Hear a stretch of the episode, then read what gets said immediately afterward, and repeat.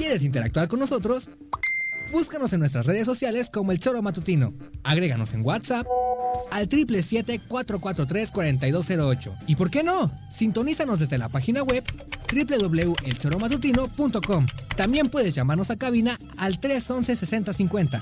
De lunes a viernes, de 1 a 3 de la tarde por Radio Desafío. Somos la mejor revista informativa del país. Somos...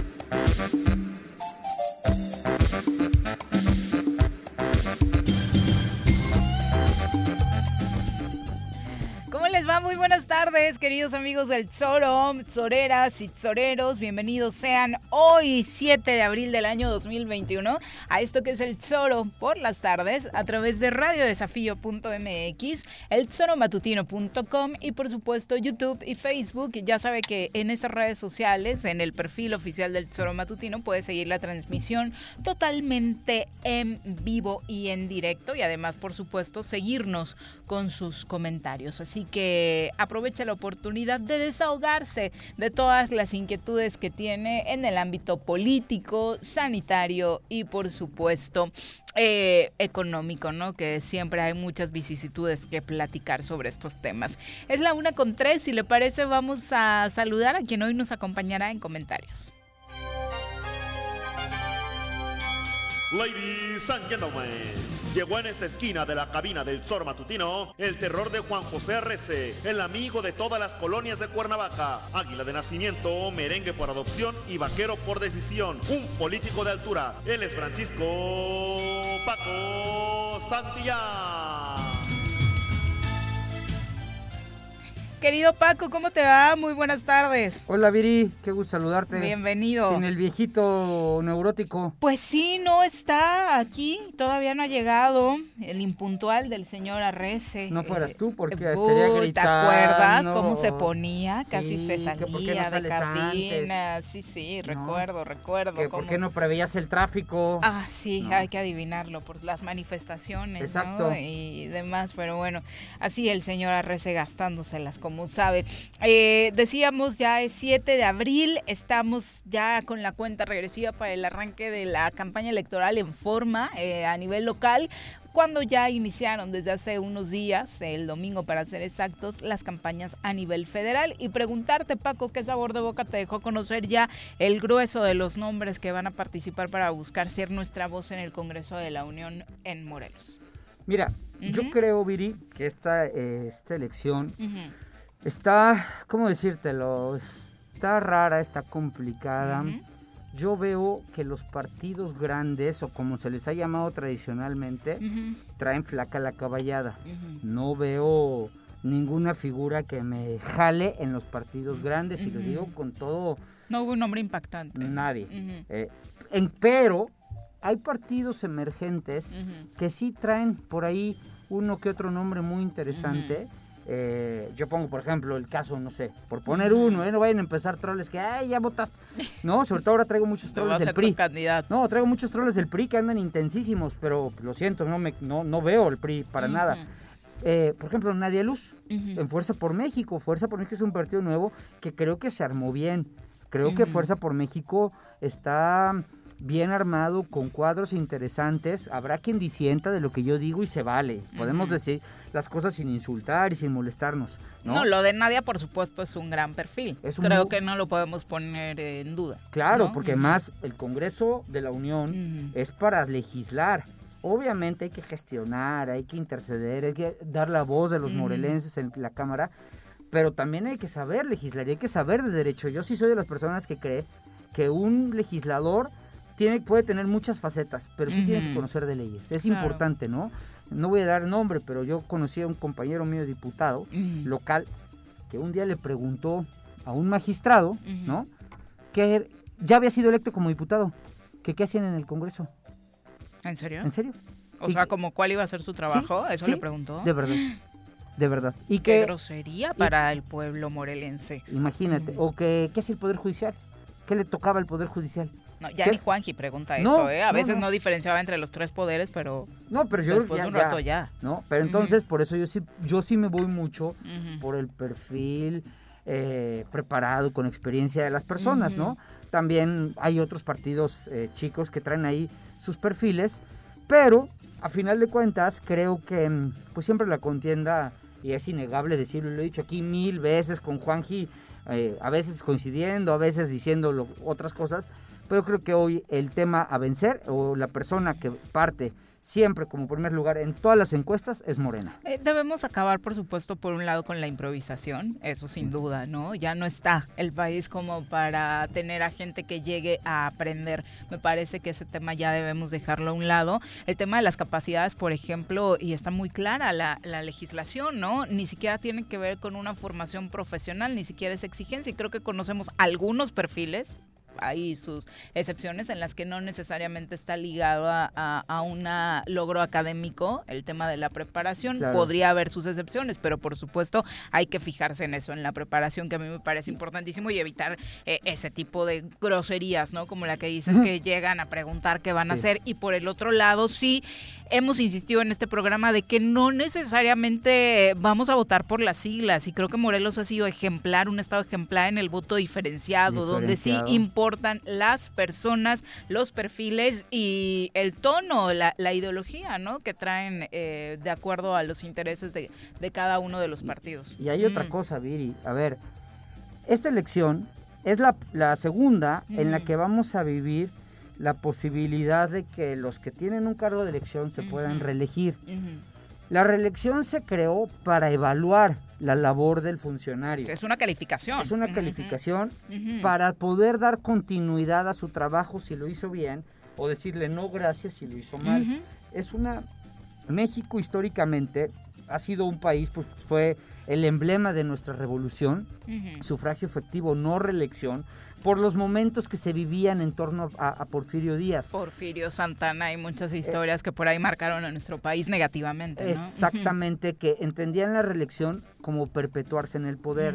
Yo creo que hoy, ya después de varios años que nuestra democracia ha ido madurando, porque a quien podrán decir misa, pero nuestra democracia sí es una democracia que desde el 94 ha entrado en un proceso de maduración y hoy, hoy lo vemos con las alternancias que han habido de todos colores y sabores, ¿no? La derecha, el PRI nuevamente y después y hoy la izquierda gobernando. Sí, y, también tendríamos que incluir ahí los 70 años del PRI, que quieras o no quedaban como partido, pues prácticamente como esa figura de decirle no a la reelección, porque si de por sí el partido se perpetuaba, tú imagínate una persona representando un partido, más allá de las siglas, y La, bueno, y la reelección se daba del partido, porque el PRI se religió 70 años, ¿no? Pero hoy sí la evaluación que se haga de quienes buscan reelegirse tiene que ser una, una, evaluación real. Yo lo he dicho varias veces, por ejemplo, eh, de los candidatos a federales, el que se quiere reelegir es el del PAN. Y dice, ya Cuernavaca no aguanta más. Pues, pues sí, pero él lleva tres años. Por ejemplo. Y no tiene muchos elementos que poner en la mesa para decir qué hizo estos tres años por Cuernavaca. Porque que me diga que dio pollo, que dio huevos, o que puso 50 mil espectaculares, pues eso no es trabajo, honestamente, ¿no? Entonces todo eso yo creo que lo tiene que analizar la gente. Yo doy mi punto de vista, yo opino en función de lo que yo creo y veo.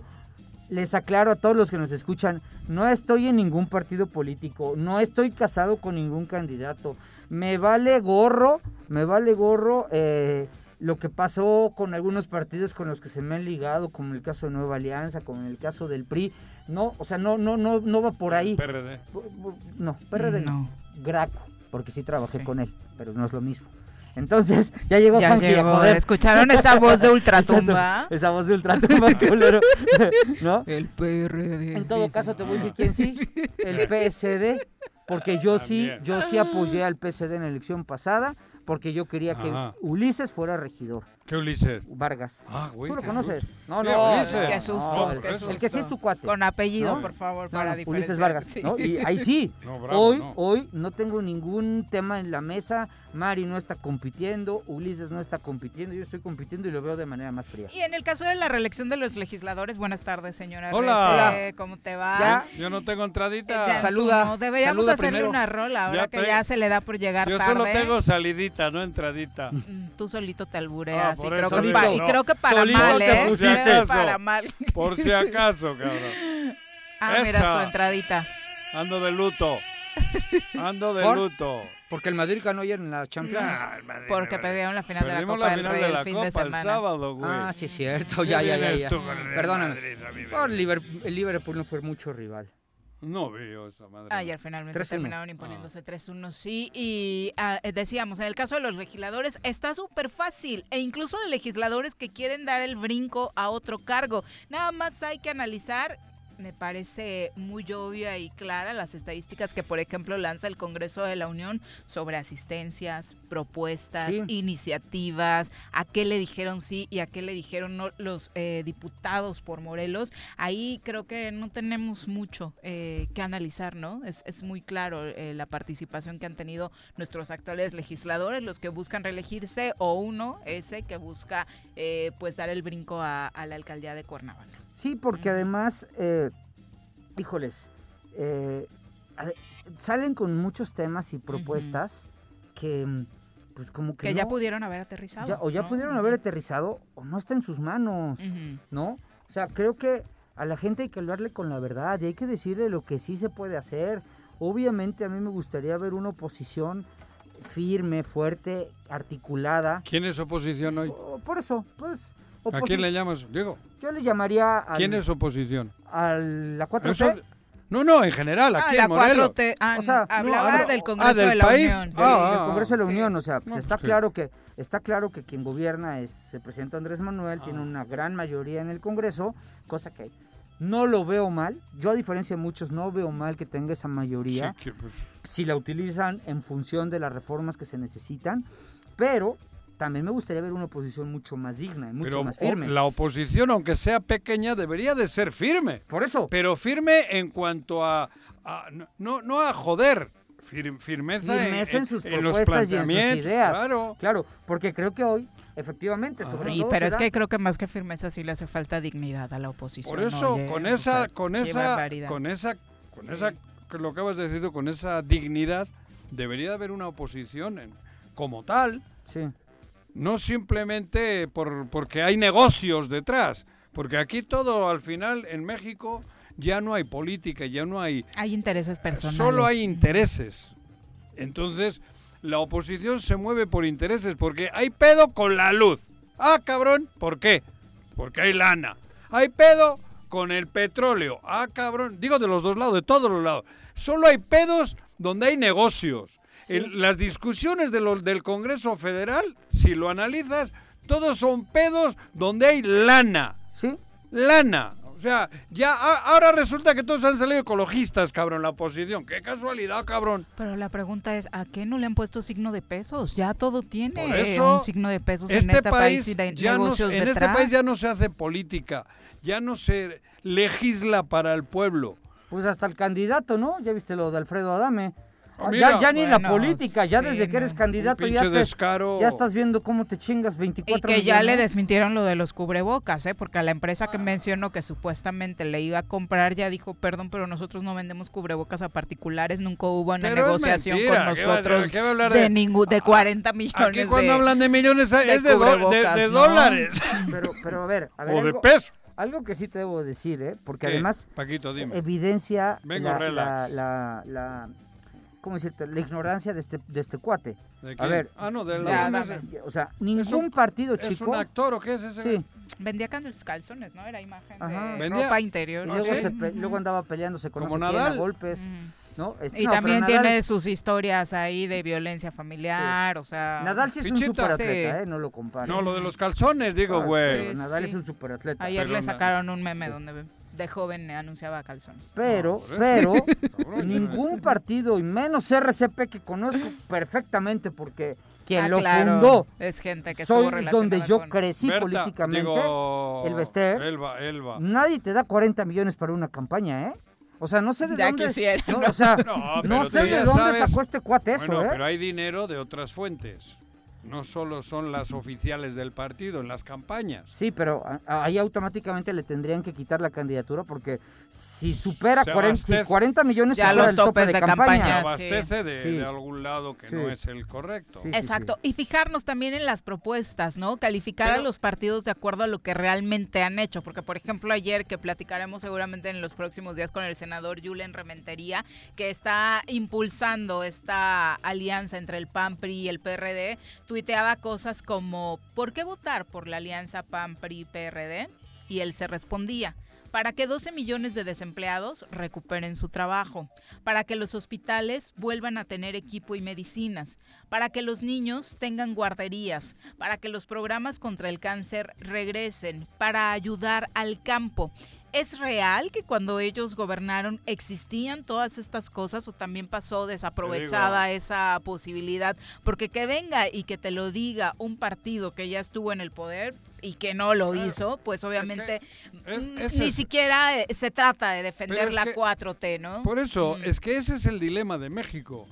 O sea, el que estuvo, los que estuvieron han estado 40 años, por lo menos, porque hablamos ya del PRI, del PRI de, de Lorejas, ¿cómo se llama? Salinas. Salinas de Salinas. Gortari. De ahí para acá hablamos, porque de ahí para atrás era otra cuestión. Incluso yo en muchas cosas compartía mucho del PRI. Yo, Juanjo, de, de los estatutos, cuando llegué. a- De Salinas para acá entra otra corriente, le dan un giro, que yo no quiero decir que haya habido buenos o malos presidentes, ahí no me he metido porque yo ni vivía. Pero de ahí para acá han gobernado la misma línea económica, porque esto no es ideológica, es económica. Han gobernado un sistema económico en el país.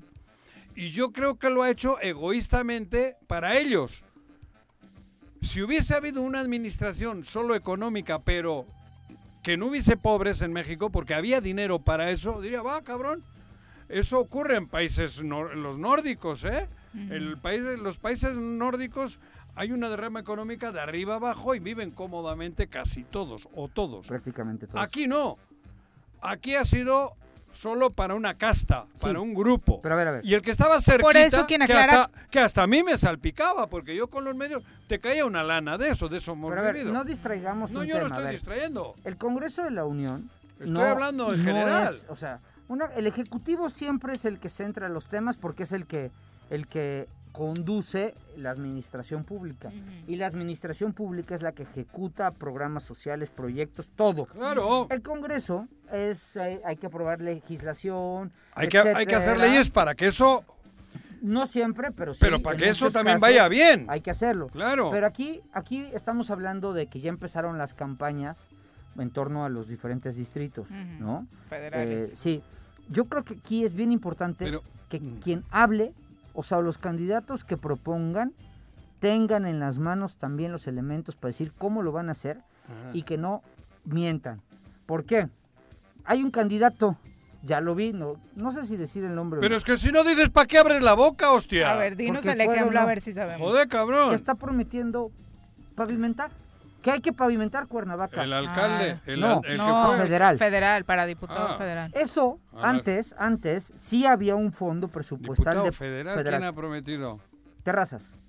Ah, terraza. terrazas. Lo prometí, está diciendo que va a, a pavimentar em, calles. Ah, qué bueno. Todos queremos ¿Tiene eso. lana o qué? No, no. Es que antes sí existía Sí, ese había, fondo. Pero no te habrás confundido entre tantos terrazas. No, Daniel, No, Daniel, sí, Daniel. Daniel, sí existía ese fondo. Igual es el regidor, güey. ¿No? No, no, el regidor ¿Cómo no. va a ser el federal? Sí. Pues ellos no tienen más que Es el que sueldito. Por eso, un sueldo tienes- humilde. Tienes que darle Pobrecitos. seguimiento a las campañas. Yo sí lo hago, ¿eh? Sí. Yo sí lo estoy Entonces, ¿de dónde va a pagar la, No lo sé. la re- Pero No, entonces habría que... antes, antes sí, con un el federal, sueldito, un pobre. federal tenía un fondo, bajar recursos. el más pedorrito Sí, les pagaban, federal, les pagaban 20 con millones obras tenían, para sus estados. 20 millones tenían para aplicarlos y se ponía de acuerdo con el Fíjate cómo era que aquí lo trajo un diputado federal de... ¿De dónde era aquel? Veracruz, De ¿no? Tabasco. O De Chiapas. Tabasco. En la Cuauhtémoc. administración de Cuauhtémoc Blanco, el Ajá. que bajó recursos fue un... Y, y- y creo que era del PRD, además, Sí, cabrón. perredista. No me Sí, acuerdo, sí, tenía sí, un nombre sí, raro. Sí, sí, sí, sí. Aquel bajaba recursos y en lugar de llevar a, su- a sus estados, porque lo trajo a Cuernavaca. Mari lo hizo en la parte de la lagunilla, en la parte de allá No, atrás no, de la pero ese güey era de otro Sí, estado. Sí, yo sé. Y porque hubo un arreglo ahí con el PES y con el futbolista, cabrón, lo trajo para acá. Y luego el futbolista fue a hacer campaña con él. Candelario Pérez. ¡Candelario! Oye, ¿y sí pavimentó? ¿Por qué yo no vi una sola no, pavimentación? no, va- que bajó recursos, no sé para qué, güey. Ah, ¿de qué? No sé, no me acuerdo. no me de acuerdo. esos que trabajan, estoy hablando, tú has dicho que el- antiguamente, en la anterior, en la anterior todavía, Matías bajó recursos para arreglar la catedral, por ejemplo. Sí, por Matías ejemplo. Nazario, sí. Me acuerdo. bajó Mari que hizo 50 les- techumbres, a los diputados parques. les decían, Sí. les pagaban, les daban premios de ese tipo. No, no son premios. Bueno, como Les le daban llame, el- güey. Herramientas, porque la gente te pide, Pero ¿por qué Juanjo, les tenían que dar ah, herramientas? Porque no sabes lo que es salir a la calle.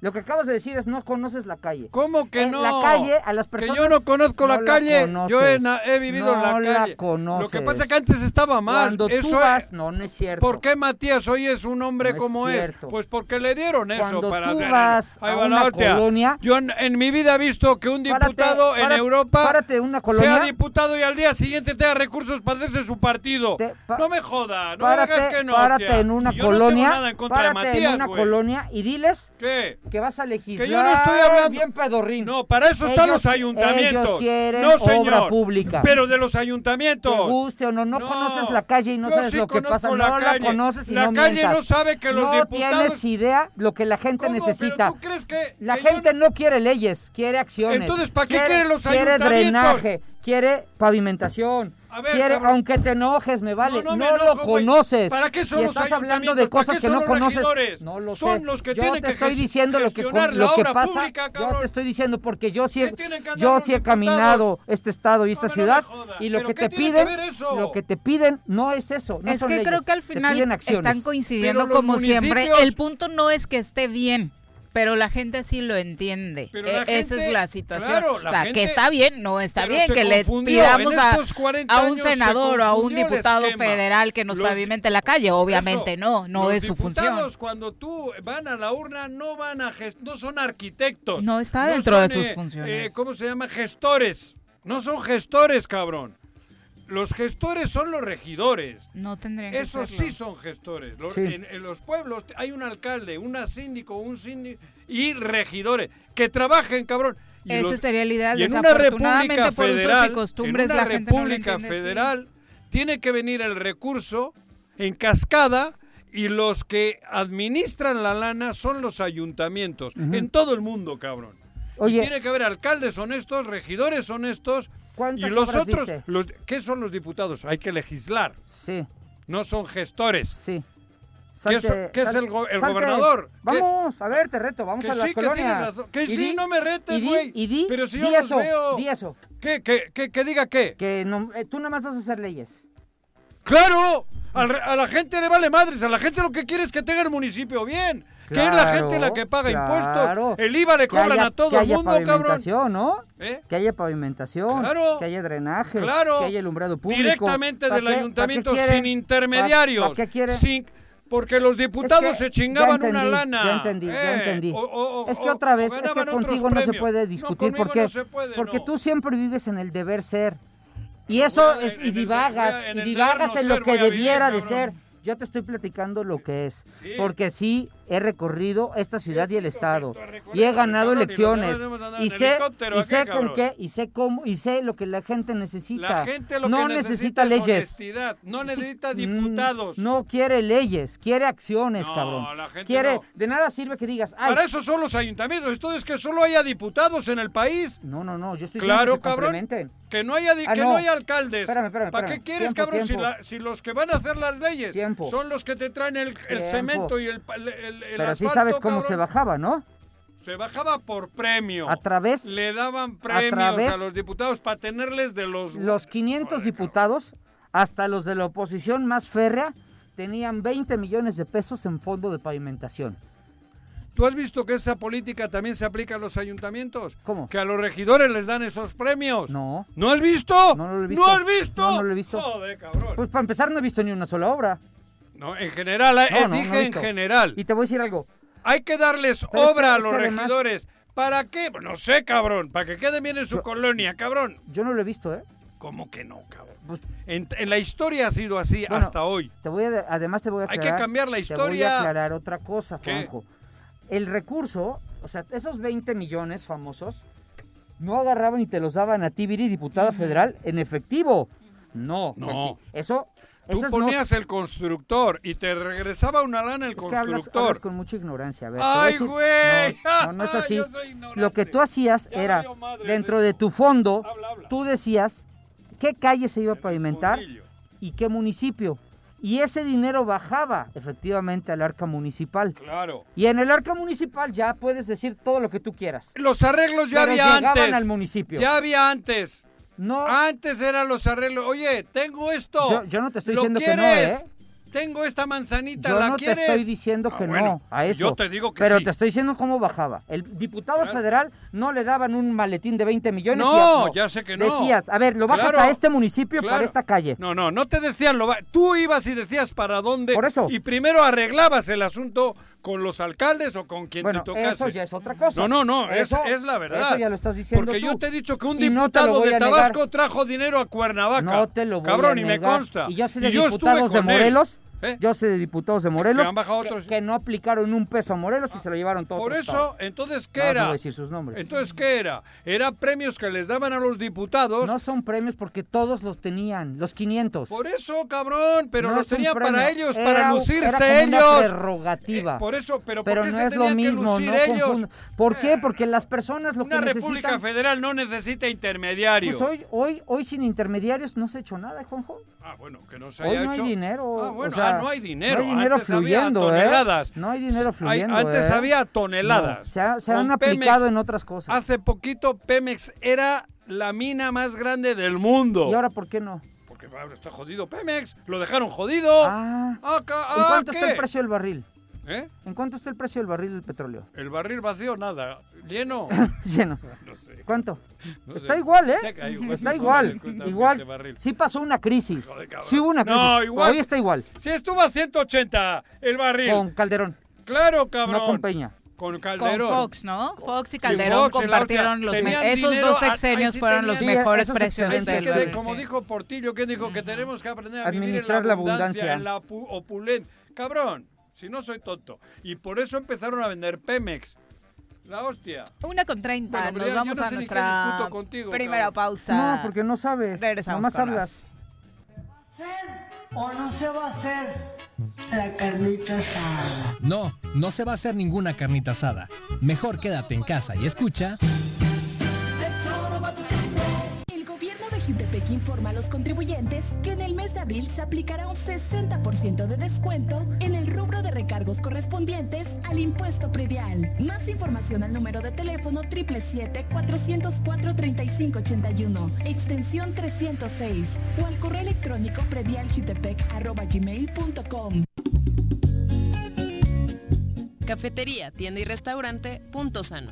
Contamos con comida vegana y vegetariana porque nos preocupamos por tu salud.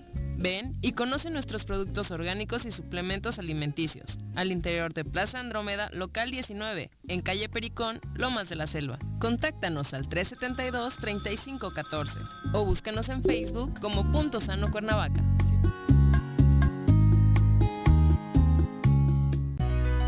En Morelos las y los diputados trabajan por leyes con justicia social y de beneficio para todos. A partir de este año, las actas de nacimiento no pierden vigencia, así que ya no tendrás que gastar más para realizar tus trámites. Con acciones como esta, Morelos avanza. 54 legislatura. Congreso del Estado de Morelos. ¿Te gustan los caballos? ¿Tienes uno? ¿Sabes montar? ¿No? ¿Quieres aprender? Conoce los beneficios de hacerlo en Rancho de la Media Luna en Huitzilac. Contáctanos al 777-155-1062.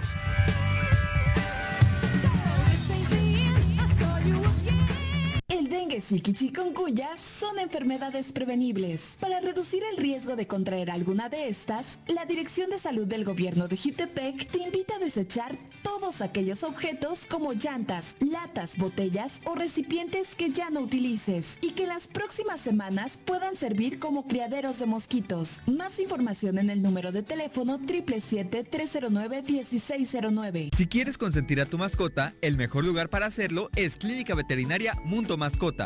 Contamos con consultas, medicamentos, accesorios, alimento y servicio de pensión. Además, tenemos servicio a domicilio. Ubícanos en Avenida 10 de Abril, número 1210, Colonia Granjas, o llámanos al teléfono 169-2128. Clínica Veterinaria Mundo Mascota. Tengo miedo, tengo miedo, tengo miedo, tengo miedo, tengo miedo, tengo miedo, señor, tengo miedo. No te asustes. Quédate en casa y escucha.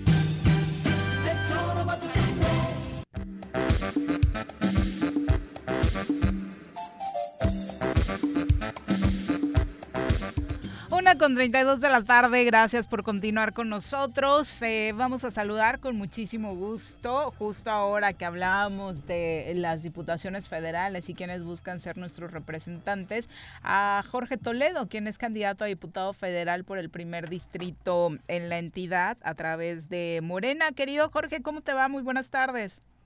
Hola Viri, buenas tardes. Es un gusto saludarte a ti, a Juanjo, al auditorio. Pues aquí ya me sentía un poco olvidado por ustedes, ya no me habían llamado. Sí, hace hace un ratito que no, Jorge, cuéntanos eh, cómo vas en esta No nueva te hemos etapa? llamado porque andabas en campaña, cabrón. Bien, nos ha ido muy bien. La verdad es que estoy muy contento después de este eh, proceso interno complicado. Pues ya el día de hoy estamos en una nueva etapa y ya recorriendo las calles de Cuernavaca para generar este posicionamiento respecto a la campaña de la Diputación Federal por el primer distrito. Cuéntanos un poquito, eh, Jorge, cómo están las cosas en Morena después de estas definiciones.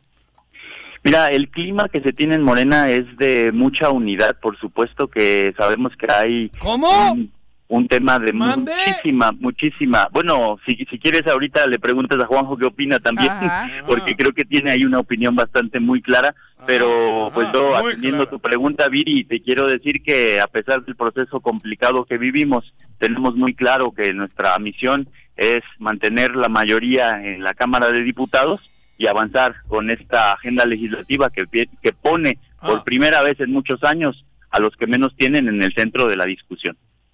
¿Y será entonces o cuál es tu duda, Juan José, respecto a la unidad? No, a ver, si es, eh, estás hablando exclusivamente federal.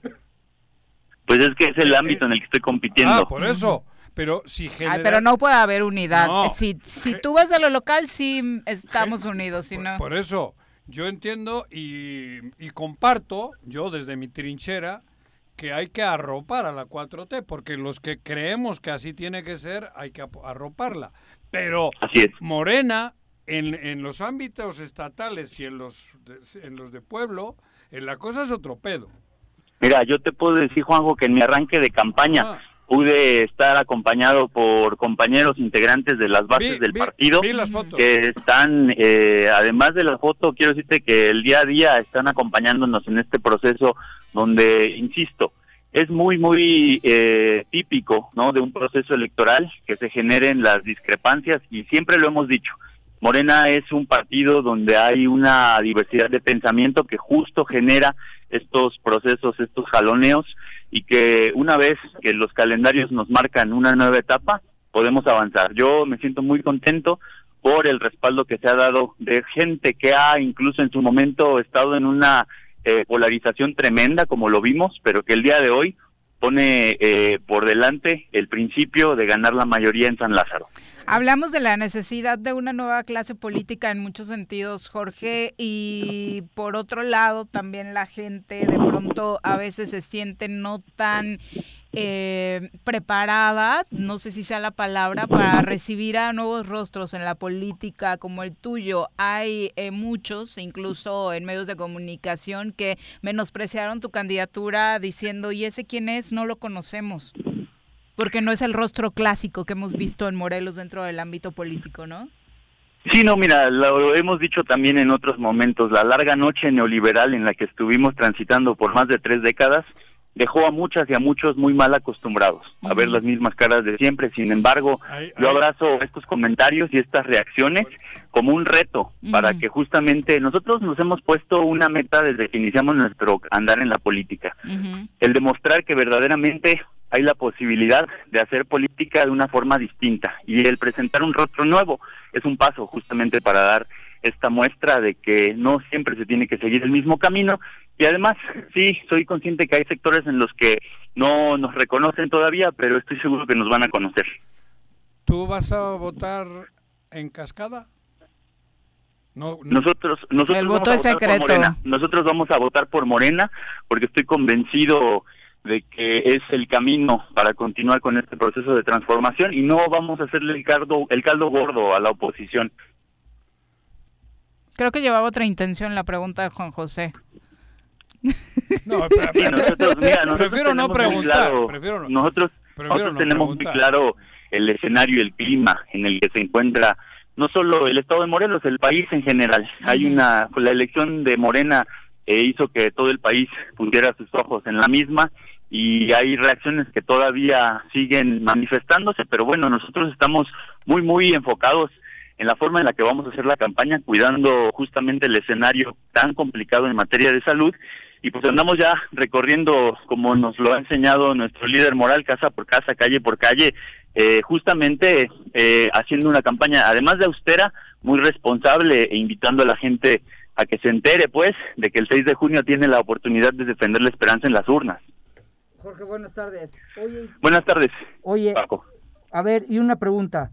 ¿Cuáles son las propuestas que llevas? Porque yo entiendo que armar una mayoría, que la prioridad del partido del presidente tiene que ser armar una mayoría, eso es evidente. Todos los presidentes de todo el mundo quieren tener mayoría en el su mayoría en el Congreso para poder gobernar eh, de acuerdo a su a su plan de acción. Pero en concreto tú tus propuestas, además evidentemente que de asumirlas de la 4T. Pues mira, nosotros tenemos clara que la, claro que la agenda que se ha estado impulsando es todavía eh, insuficiente para generar las condiciones de bienestar que esta cuarta transformación tiene. En primer lugar, por supuesto, darle continuidad a estos programas sociales que se establecieron durante esta primera etapa, generando el marco legislativo que permitiera revertir algunas de las reformas que habían traído las anteriores administraciones y particularmente lo que hemos escuchado y que hemos tenido la oportunidad ya de platicar con algunos sectores es atender el tema de la revisión de esos recursos que han dejado de llegar al Estado. Eh, tenemos que revisar muy bien los paquetes eh, que no dejen mal parado el Estado.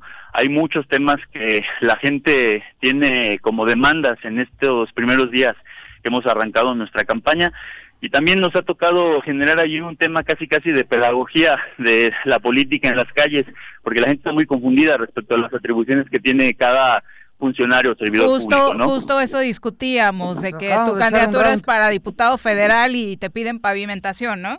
Así es, sí, sí, sí, entonces nosotros el tema lo tenemos muy claro, insisto, y agradezco la pregunta porque me parece que es muy importante. Además, como dicen, de apuntalar y darle continuidad a estos programas que ya se vienen empujando, hay una agenda legislativa a la, que nos vamos a ceñir que pone en el centro de la discusión continuar con esto que se está avanzando en estos días, las reformas que se están incluso ya eh, resistiendo diferentes poderes, ¿no? Como en este caso eh, con las leyes que se aprobaron recientemente en materia energética, pues va a continuar eh, la discusión y vamos a tener que seguir apuntalando porque el proceso de transformación que requiere poner el país en pie eh, después de 30 años de malos gobiernos, pues en seis años va a ser complicado, pero no imposible. Esta labor pedagógica de la que hablabas va a costar trabajo porque desafortunadamente, lo decíamos hace unos minutos, eh, toda la ciudadanía está acostumbrada que si no ve bien sus municipios, sus ciudades, pues sean los diputados o, o otros eh, funcionarios los que pues se, se tengan que solicitar esas funciones, ¿no? Sí, pero además decir que la gente reconoce muy bien eh, los compromisos y la, eh, las acciones que se han tomado en beneficio de su día a día, de su cotidianidad. Yo estoy muy contento porque nosotros decimos estamos caminando las calles con mucho orgullo porque a pesar de que los cambios que se han dado, eh, lo cierto es que no han llegado a todas las personas, hay sectores todavía muy marginados. La gente reconoce los avances que se tienen y puedo decirles, eh, sin ánimo de presunción, que hay un apoyo muy, muy importante para el partido que represento y pues nos reciben con mucho ánimo en los lugares donde hemos estado trabajando estos días. Jorge, pues muchas gracias por la comunicación. Muy buenas tardes. No, hombre, gracias a ustedes, saludos de nuevo y espero acompañarlos pronto de nuevo por allá. Extraño esa cabina. Ándale. A ver si te invita Juanji. Sí, pues sí. Sí. Jorge, tú sí eres, tú sí eres de Cuernavaca, ¿verdad? Tú eres Un bienvenido. abrazo. Oye, te pregunta Sí. Paco. Tú sí eres de Cuernavaca, ¿verdad? Mira, yo tengo mi casa, bueno, departamento ahí arriba del café Punta, el Paraíso del Café en Rayón 18, cuando gustes. Gracias. Ahí podemos platicar, Paco. Mejor no- Encantado. mejor no, lo digo porque yo voy a votar por Yo prefiero verte abajo ¿eh? en el café, güey. Luego van a decir que, que andamos. Gracias, Jorge. Buenas Abrazos, tardes. saludos a todos. Adiós. Estén muy bien. Saludos, igualmente. No, pero este chico es bienvenido a la cabina. ¿Quién ha dicho que no, cabrón? Bueno, eh, por supuesto ahí iremos conociendo Eso. poco a poco a todos nuestros candidatos. ¿no? Claro, lo que pasa es que, bueno, es un tema que... Yo hay, hay- yo hay candidatos, honestamente, que no conocía, ¿eh? Joder, Ah, la cua- mitad. 400 millones de No, me refiero a los de Cuernavaca, güey. los de Cuernavaca, los de Cuernavaca. A los Claro, tuyos, por ejemplo, a los por los que te tocaría votar, ¿no? Sí, o Ajá. sea... Yo también, no conozco la mitad, O sea, físicamente. exacto. Y habiendo estado casi Tantos años en 20 esto, años en ¿no? esto, cabrón. Yo también por ahí La ando. verdad no, yo desconozco. No, no los ni a ellas ni a ellos. Pero bueno, Pero volviendo al tema, yo, ya no vais a aventar los audífonos, ¿eh? Joder, contigo. No te ardas, no ¿qué te ardas y los avientas. Te Bueno, pongo tus chingas, pero, no es para los audífonos. Ay, sí, mira. Pero volviendo un poco a la entrevista con, eh, con Toledo, ¿no? Con el chico este, al cual le estimo mucho además. Cuando le has preguntado, porque tú le has hecho la pregunta que a mí no, no me ha salido bien, tú le- creo que le has dicho, ¿no? Que lo de- Ah, no, yo le he hecho la pregunta. Y él ha dicho ¿Qué que él va a votar, no En sé si dijo... en- en- Por Morena. Por Morena. Sí lo dijo. Sí, ¿Lo dijo? Bueno, Eso- lo dio a entender. No, no, lo dijo. Sí, sí.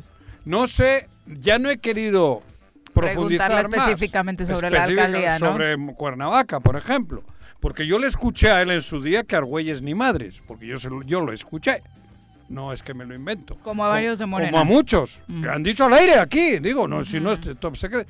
Pero, Pero te yo, voy- es que quiero hacer una aclaración también sobre, sobre mí. Yo, yo, Juanjo, yo simpatizo con la 4T y con Andrés Manuel. Creo que lo sabe todo el pero No, hace- no, No se sabíamos. te nota. casi no se nota. no sabíamos. Y yo le voy a seguir dando, a pesar de que hay días que me da retortijón, porque a mí en el tema Morelos, Andrés Manuel me ha dado retortijón. Lo tengo que reconocer. Hay momentos que tambaleo, cabrón. Hay momentos que tambaleo, que, que, que, que- que me, me- y me jode porque a mí no me gusta dudar. Y en ocasiones me ha hecho dudar Andrés Manuel. Y sin embargo, le he dado prioridad al cambio nacional porque creo que de ahí va a venir el bien para México.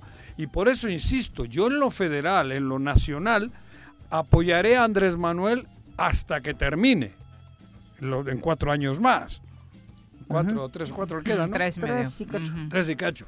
Pero aquí yo tengo la claridad y la clarividencia de que sé que no tengo que votar en cascada, cabrón.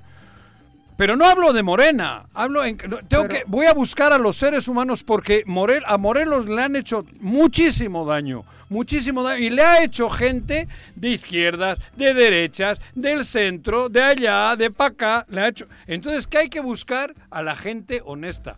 Por eso insisto, yo, yo matizo lo que estoy diciendo. Ya eso ya Voy- lo sabemos. No, pero lo quiero aclarar por- porque no le he seguido preguntando Es que a él. te quiero porque un- creo te- que quiero dar un no consejo. quería incomodar. ¿Qué? Exacto, yo, yo creo que eso es.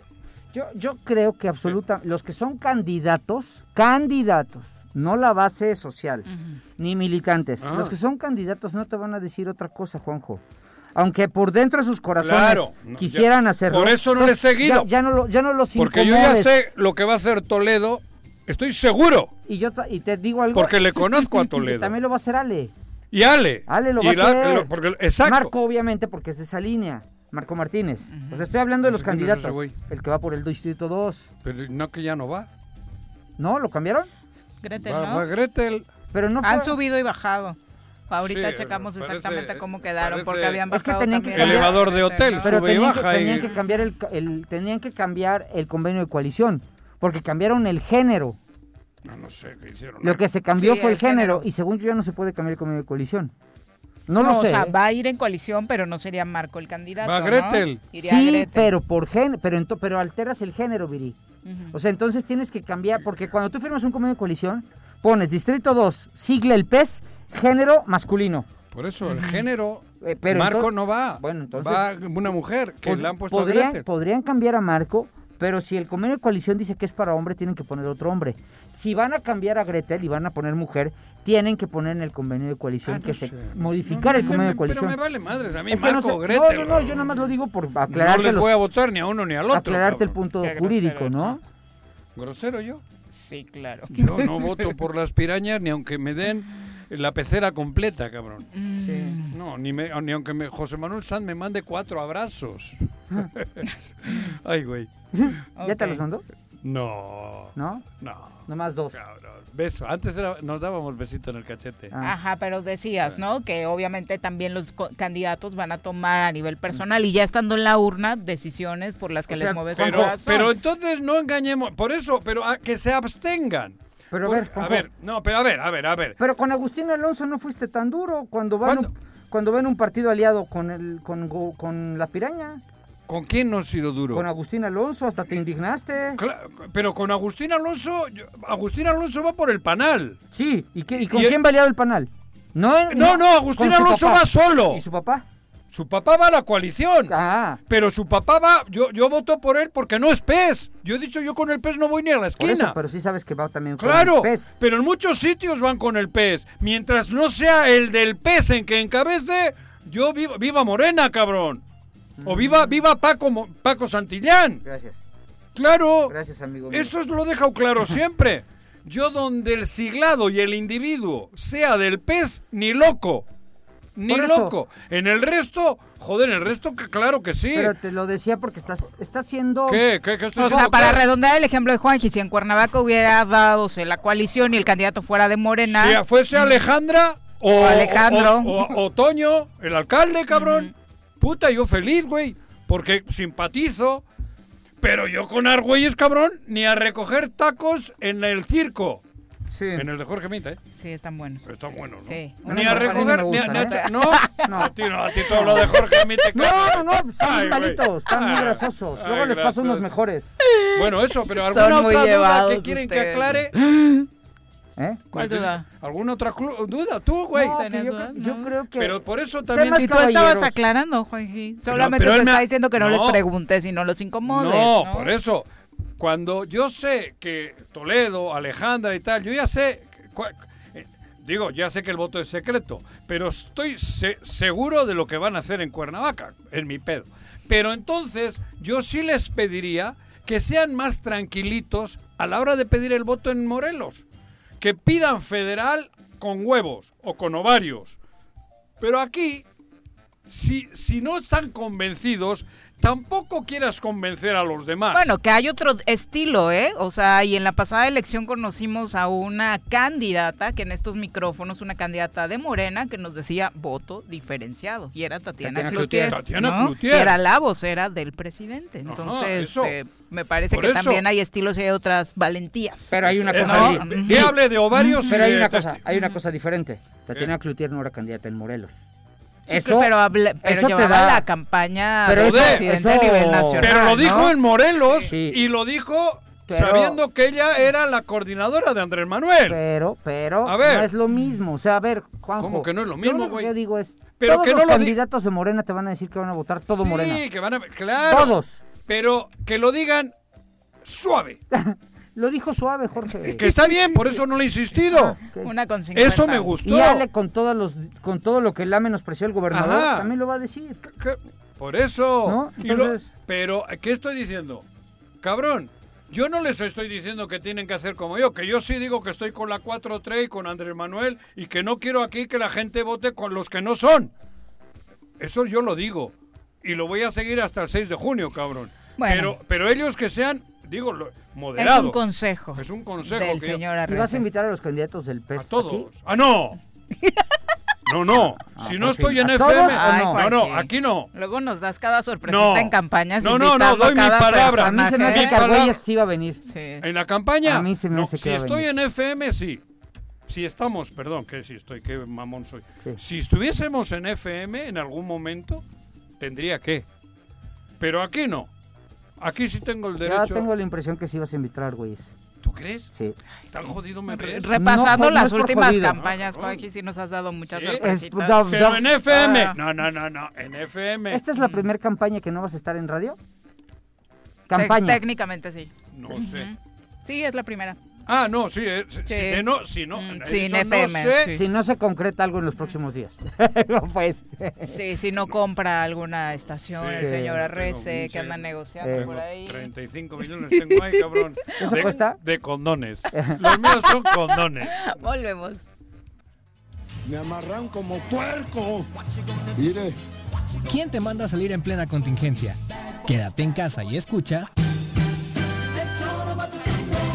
Participación es fundamental para impedir una tercera ola de contagios por COVID-19 en Jutepec. El gobierno con rostro humano te invita a no relajar las medidas preventivas y de sana distancia. Continúa privilegiando el uso de cubrebocas. Lava tus manos con agua y jabón de forma frecuente. Más información sobre cómo prevenir la transmisión del coronavirus en el número de teléfono 777-309-1609.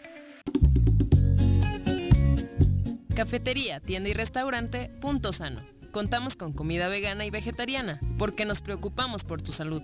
Ven y conoce nuestros productos orgánicos y suplementos alimenticios, al interior de Plaza Andrómeda, local 19, en calle Pericón, Lomas de la Selva. Contáctanos al 372-3514 o búscanos en Facebook como Punto Sano Cuernavaca.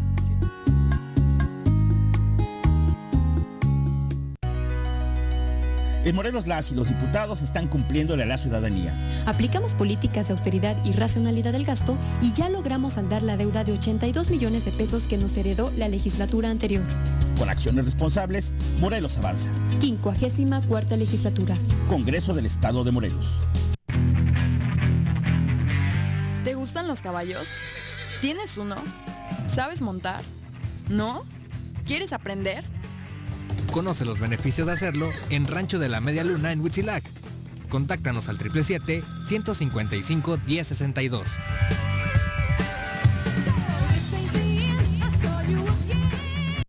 Durante la temporada de estiaje, el Sistema de Conservación, Agua Potable y Saneamiento de Agua de Jutepec te invita a hacer un uso racional y consciente del vital líquido.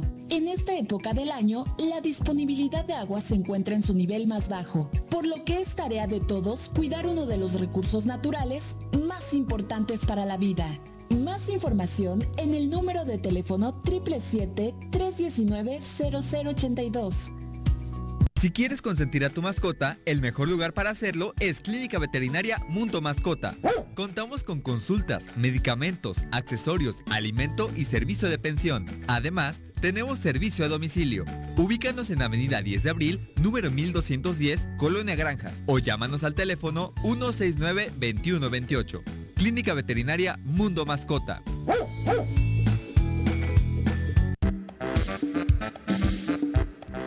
¿Quieres interactuar con nosotros? Búscanos en nuestras redes sociales como El Choro Matutino.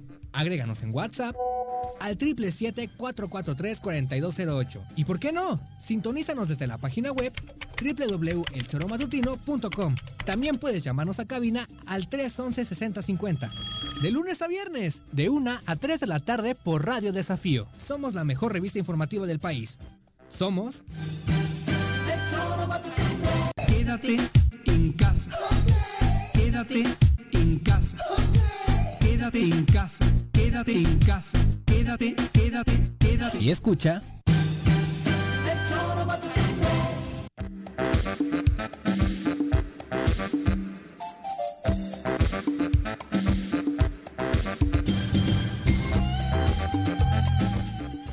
Una con 55 de la tarde, enojado a través de sus redes sociales, ¿Qué? el edil con licencia de Yautepec, Agustín Alonso, ha reclamado al gobernador Cuauhtémoc vacunas, Blanco ¿no? la falta de atención a los adultos mayores de este municipio.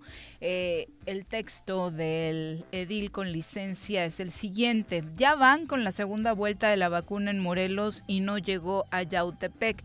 Qué coraje y qué impotencia. Gobernador Cuauhtémoc Blanco, QPM. ¿Eh? Qué poca Traduce. madre. Exacto. Creí Pero, pero una cosa, digo, yo estoy de acuerdo con. Agustín, ¿eh? Siempre, siempre. Pero ¿es el gobernador el que marca los lugares en donde se va a vacunar? El gobierno. Tiene voz la, la y salud voto del- importante. La Secretaría de Salud es la que sugiere. Ah, estatal. De cada estado, sí, claro. Ah, no sugiere. Es que yo pensé que era 100% y federal. también las delegaciones, que también son del PES en este caso. Exactamente. En Morelos, Entonces ¿Qué sí tiene que ver Perdón, directamente. perdón la expresión. Habla bien, güey. No, es una mamada ¿Qué? que por un tema político expongas a tu población. Pero así es, de visceral, y porque No, no, hay no. amor. Tiene que haber amor. Cuando hay amor no puedes desearle mal. Puedes tener rencillas o puedes tener eh, bronquitas, pero cuando hay amor no puedes desearle mal a nadie de Morelos. A nadie. Cabrón. Tiene onda. que haber amor. Sin duda, y, y lo mismo sucedió en ¿Pero qué? Cuernavaca, dejando fuera al municipio que ya estaba participando Bueno, con el tema de la Pero organización, vacunaron. ¿no? Pues, pero al menos llegaron. O sea, ¿no? hagan lo mismo en Yautepec si quieren. Dejen fuera al ayuntamiento, pero vacunen. Es- son las personas, Dios santo. No, pero, o sea, por el conducto reglamentario, porque el que administra el Estado federalmente es ahí, Hugo Eric. Aunque él no siga siendo, él mantiene el control porque es el superdelegado o las superdelegaciones del PES de encuentro de la piraña, cabrón, de las pirañas. Y el gobernador, junto con las pirañas, administran hasta las vacunas. Qué bajeza. Es así, eso, pero bueno, eso no es, Es hablar ni mal ni bien. Es tan bajo como los funcionarios de Morena que hacen campaña con la vacuna, ¿eh? Porque también los hay. Los hay y los hemos visto. Y esto es igual de bajo, no vacunar, ver? No vacunar una población por el simple hecho de que no estás de acuerdo con su edil. Qué poca madre suscribo lo que dice Agustín. Que saludos a todos los que nos escriben esta Agustín tarde. Alonso, Dice. Vero García nos manda saludos. Humberto Arriaga dice, ¿para qué necesitamos a los diputados si no hacen su trabajo y nos cuestan un dineral? Gonzalo, ¿O Mar- sobran unos o sobran otros? Gonzalo Martínez, saludos O también para ti. Dice Jimena Reza, yo creo que como joven Jorge me representa, me agrada saber que hay perfiles frescos Claro. y verdaderamente bien. comprometidos. Y a mí que tengo 65, cabrón. No me gustó Mm. que no me dijera ninguna propuesta de él, pero también, pero, Pero, sí coincido eso- con Jimena. Eso es sobre la marcha. Déjale, Bueno, cabrón. ok, ok, le doy el beneficio de la duda. Claro, hasta, además- hasta podría pero- votar por él, ¿eh? Pero además, escucha. hasta cuando- podría votar cuando por él. hay un proyecto tan importante, por lo menos para un grupo o un sector de, de México, yo creo que primero tienen que ir con esa misión. Sí, es federal. Sí, pero a mí sí me gustaría. Bueno, ya llevará cosas para acá. Mario creo. Villalobos dice, ojalá pronto regresen a FM. Mm, Así Ah. lo, lo esperaríamos, Mario. Un abrazo. sí. Por lo pronto, gracias por acompañarnos. Alondra Núñez también nos deja muchos saludos. Ángel dice que no fue López Obrador el que prometió que se iba a ver el cambio en materia de seguridad desde el primer minuto que entrara a la presidencia. Y no hace poco dijo que en México ya no hay corrupción. Eh, me parece que son No, no puntos dijo en que México, deberían eh. analizarse. Dijo en su gobierno. Nunca ha dicho en México Oye, no hay corrupción, cabrón. Tampoco. yo quiero Que mandar- tampoco estoy de acuerdo porque supongo que el gobierno es un es un mundo muy grande. Yo creo que él se refiere a la cúpula, al gobierno, a los secretarios. Oye, yo que- que quiero- puede que hasta ahí se equivoque, ¿no? Pero él nunca ha dicho en México ya no hay corrupción, ¿eh? Porque en México hay corrupción y está metida hasta el tuétano. Diría Carlos Fuentes que es ¿Qué? el aceite que engrana, que, que da movilidad al, al engranaje político. La corrupción. Sí. Claro. Juan López dice, ¿qué opina Paco de la poca presencia de los candidatos morelenses en las listas de RP al Congreso de la ¿Cuál Unión? es RP? Representación proporcional. ¿no? Si es Los que no hay, esta vez no hubo solo Daniel. Solo Daniel va de pluri, hasta donde entiendo. Jessica, ¿no? Jessica. Jessica Ortega, sí. eh, mira, Morelos siempre... ¿Eso qué es? Que no sé Los pluris. ¿Pero qué, qué, qué? Pues la no, lista nacional de la los partidos nacional. tiene Ah, en nacional. Sus categorías federales. de pluris mm, ah. solamente Mira, es que hay... pocos hay- morelenses, es, como variable. A No veces van. hay muchos morelenses y a veces no hay, o hay muy pocos. En esta ocasión creo que muy pocos porque yo Creí creo que a huevo tenía que ir alguien. No, no es a huevo. Ah, no, cada partido tiene federal cada partido tiene su. Yo, yo fui dos veces en la tercera posición federal de Nueva Alianza. nunca. No entré por poquito, la verdad, las dos veces. Me, me faltó porque es una circunscripción, no es solo Morelos. Pero, pero sí, sí da tristeza porque quiere decir que no hay personajes estatales ¿Quién ha que sido pluri de aquí? Mar- ahorita es Marco Adame. Mira, dice Daniel Martínez Terrazas. Los morelenses que van, aquí Juan López que hace la pregunta redonda el dato, dice del PAN, en el lugar 7 va Daniel, Terrazas, eh, Dulce Arias en el El PRD, PRD, eh, va en la 4, Dulce Arias. Puede entrar, ¿eh? Exacto, entrar. eh, y Jessica Ortega de MC en el Nada 2, más. y el otro morelense es el del Partido Encuentro Solidario, Ulises Bravo, que va en, En la 3. 4. ¿En la 4? No, en la Ujú. 3. En la 3. En la 3. En la 3. Eh, Pero Ulises Bravo, morelense. Ulises Bravo no es morelense. Ulises Bravo no es Claro morelense. no, no, no, no, bórralo. Es el presidente del partido de Morelos. No, no, Pero no, por no, eso he no. dicho cómo, Bórralo, bórralo, ¿a porque ese no es morelense. Ese es de? Tepito. No, no, no. Si Las otras tres sí. Las otras tres Por sí. eso, ya me, ¿no ves? Es que es lo que me molesta. Oye, la gente no... ¿me dejas nada más rápido enviar un saludo? Hay una página a la que quiero mucho en Instagram que se llama Vota Informado. ¿Quién es Han marcado agenda en Instagram Ah. y, y nos están viendo. Entonces, la Vota verdad es que les quería. Vota Informado. Es muy Saludos, buenos datos los que traen. Ah, ¿sí? Muy buena información. Y son un referente en Instagram. Y le mando muchos saludos. No sé quiénes sean, no, No, sé no, quién las ¿Vota opere. qué? Vota Informado. Para, para, en Sí, Instagram. en Instagram. Para localizarles. Muy interesante. Dos con uno, vamos a entrevista. Ya nos acompaña a través de la línea telefónica Isidro Añorbe porque la situación respecto a la violencia eh, está complicada, particularmente contra algunos grupos, los grupos trans. Eh, ¿Cómo ha estado esta situación en lo que va del año? Isidro, que es activista, por supuesto, nos tendrá eh, mejores detalles de lo que se está viviendo en este sentido. Mucho gusto, Isidro, qué gusto saludarte.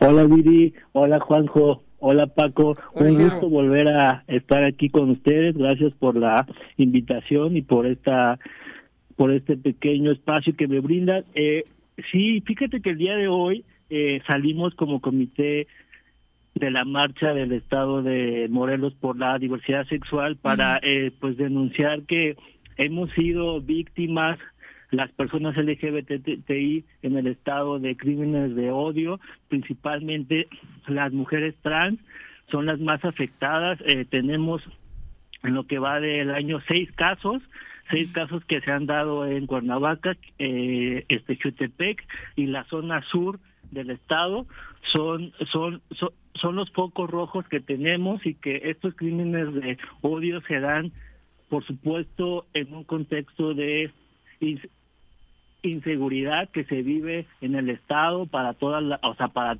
toda la sociedad civil y que también hemos sufrido la discriminación y la revictimización por parte de la Fiscalía del Estado en las cuales mandan eh, fichas informativas que se refieren a, a, a las personas trans como hombres vestidos de mujer en caso de mujeres trans. Y, creo que incluso a manera de autocrítica, eh, a manera de autocrítica, Isidro, me parece que no solo las dependencias, también a los medios de comunicación nos hace falta mucho trabajo en torno a lograr eh, enviar una información realmente atinada y con los términos reales, porque sí, este fin de semana donde desafortunadamente eh, se dio este asesinato en Atlacomulco, pues prácticamente todas las notas venían eh, con esa reseña, ¿no? De un hombre vestido con ropa de mujer fue asesinado.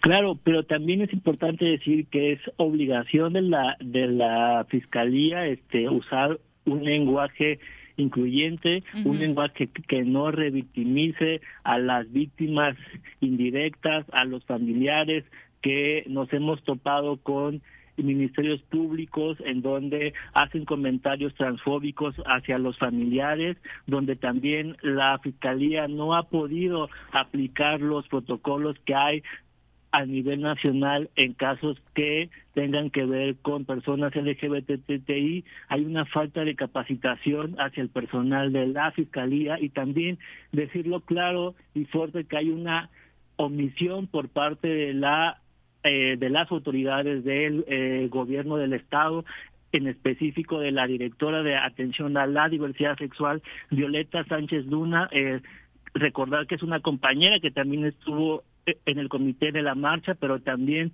pues su silencio y su omisión también a, hace cómplice. Eh, lamentamos mucho su actuar, bueno, mejor dicho, su omisión y su nula acción eh, respecto a los crímenes de odio que se han dado en este en estos cuatro meses que van del año, porque no ha habido ninguna sola acción, ningún solo pronunciamiento respecto a estos crímenes de odio por parte de esta eh, dirección, que recordar que es un logro de la sociedad civil, que no es un logro del gobierno pasado, es un logro y una lucha que se dio desde la sociedad civil y que pues ahora es un elefante blanco que lamentablemente pues ocupa la licenciada Violeta Sánchez Luna. Y que debería ser una voz precisamente para evidenciar este tipo de situaciones y generar acciones para eh, evitarlas, ¿no? Claro, y no ha habido ninguna sola acción, ya lleva más de un año, el en el mes de septiembre cumple dos años al frente de este cargo y no hemos visto ninguna sola acción, solamente pues acciones de foto, incluso ella estuvo en un observatorio de crímenes de odio que según creó o se hizo y pues este mismo observatorio también ha sido pues omiso. No no no hay un seguimiento por parte de las autoridades del estado a las carpetas de investigación respecto a los crímenes de odio que se dan y que muchas veces lo que hace la fiscalía es simplemente ponerlo como un crimen pasional o como un robo, cuando pues hemos visto a personas trans que han sido matadas a golpes, como fue lo el caso de esta mujer trans del eh, que se dio en Jutepec, que fue matada pues a golpes y que incluso estaba casi irreconocible por parte de sus familiares de, de toda la cara que tenía pues molida pues a golpes. Qué terror. Pues Isidro, es lamentable la situación, hablamos de muchos sectores con los empresarios, el tema de la inseguridad sigue siendo eh, terrible, con el caso de la violencia en contra de las mujeres eh, también factor y por supuesto atender la violencia en contra de la comunidad lésbico gay sería eh, pues un tema muy muy importante, pero sigue prevaleciendo la omisión sigue prevaleciendo la omisión y también, si me permiten, hacer un exhorto y un llamado a la población LGBTI de todo el Estado, recordar que esos mismos legisladores y legisladoras que hoy se piensan reelegir o que hoy piensan buscar otro cargo son los mismos que nos han negado derechos, son los mismos que no han podido aprobar la reforma de identidad de género. Y no solamente esa, sino no hay una sola reforma, no hay un solo exhorto, no hay una sola acción por parte de este Congreso actual a favor de la diversidad sexual. Ha sido omiso en todo sentido en, en contra de nuestros derechos. Isidro, muchas gracias por la comunicación. Muy buenas tardes. Gracias, Viri. Saludos. Un abrazo. Bueno, terrible, por supuesto, para donde voltemos a ver el tema de la inseguridad, de la violencia, con índices altísimos. Son las 2.8. Regresamos. Tengo miedo, tengo miedo, tengo miedo, tengo miedo, tengo miedo, señor, tengo miedo. No te asustes. Quédate en casa y escucha. Si quieres consentir a tu mascota, el mejor lugar para hacerlo es Clínica Veterinaria Mundo Mascota. Contamos con consultas, medicamentos, accesorios, alimento y servicio de pensión. Además, tenemos servicio a domicilio.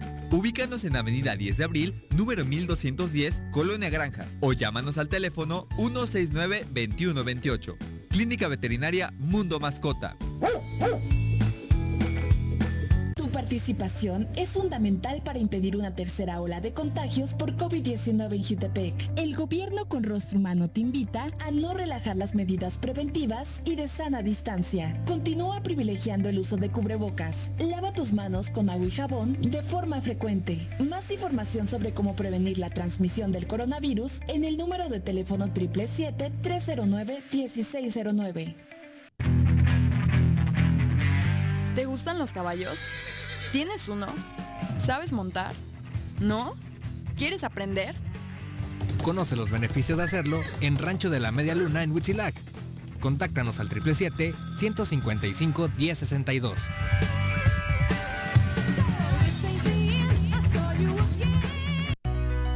En Morelos las y los diputados trabajan por leyes con justicia social y de beneficio para todos.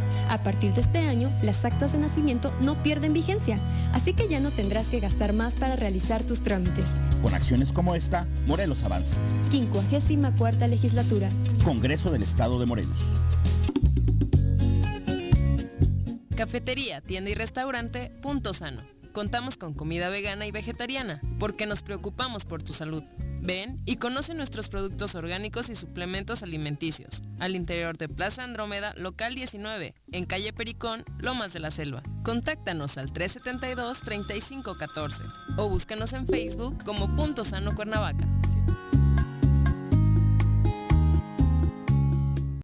Durante la temporada de estiaje, el Sistema de Conservación, Agua Potable y Saneamiento de Agua de Jutepec te invita a hacer un uso racional y consciente del vital líquido. En esta época del año, la disponibilidad de agua se encuentra en su nivel más bajo, por lo que es tarea de todos cuidar uno de los recursos naturales más importantes para la vida. Más información en el número de teléfono 777-319-0082. ¿Se va a hacer o no se va a hacer la carnita asada? No, no se va a hacer ninguna carnita asada. Mejor quédate en casa y escucha.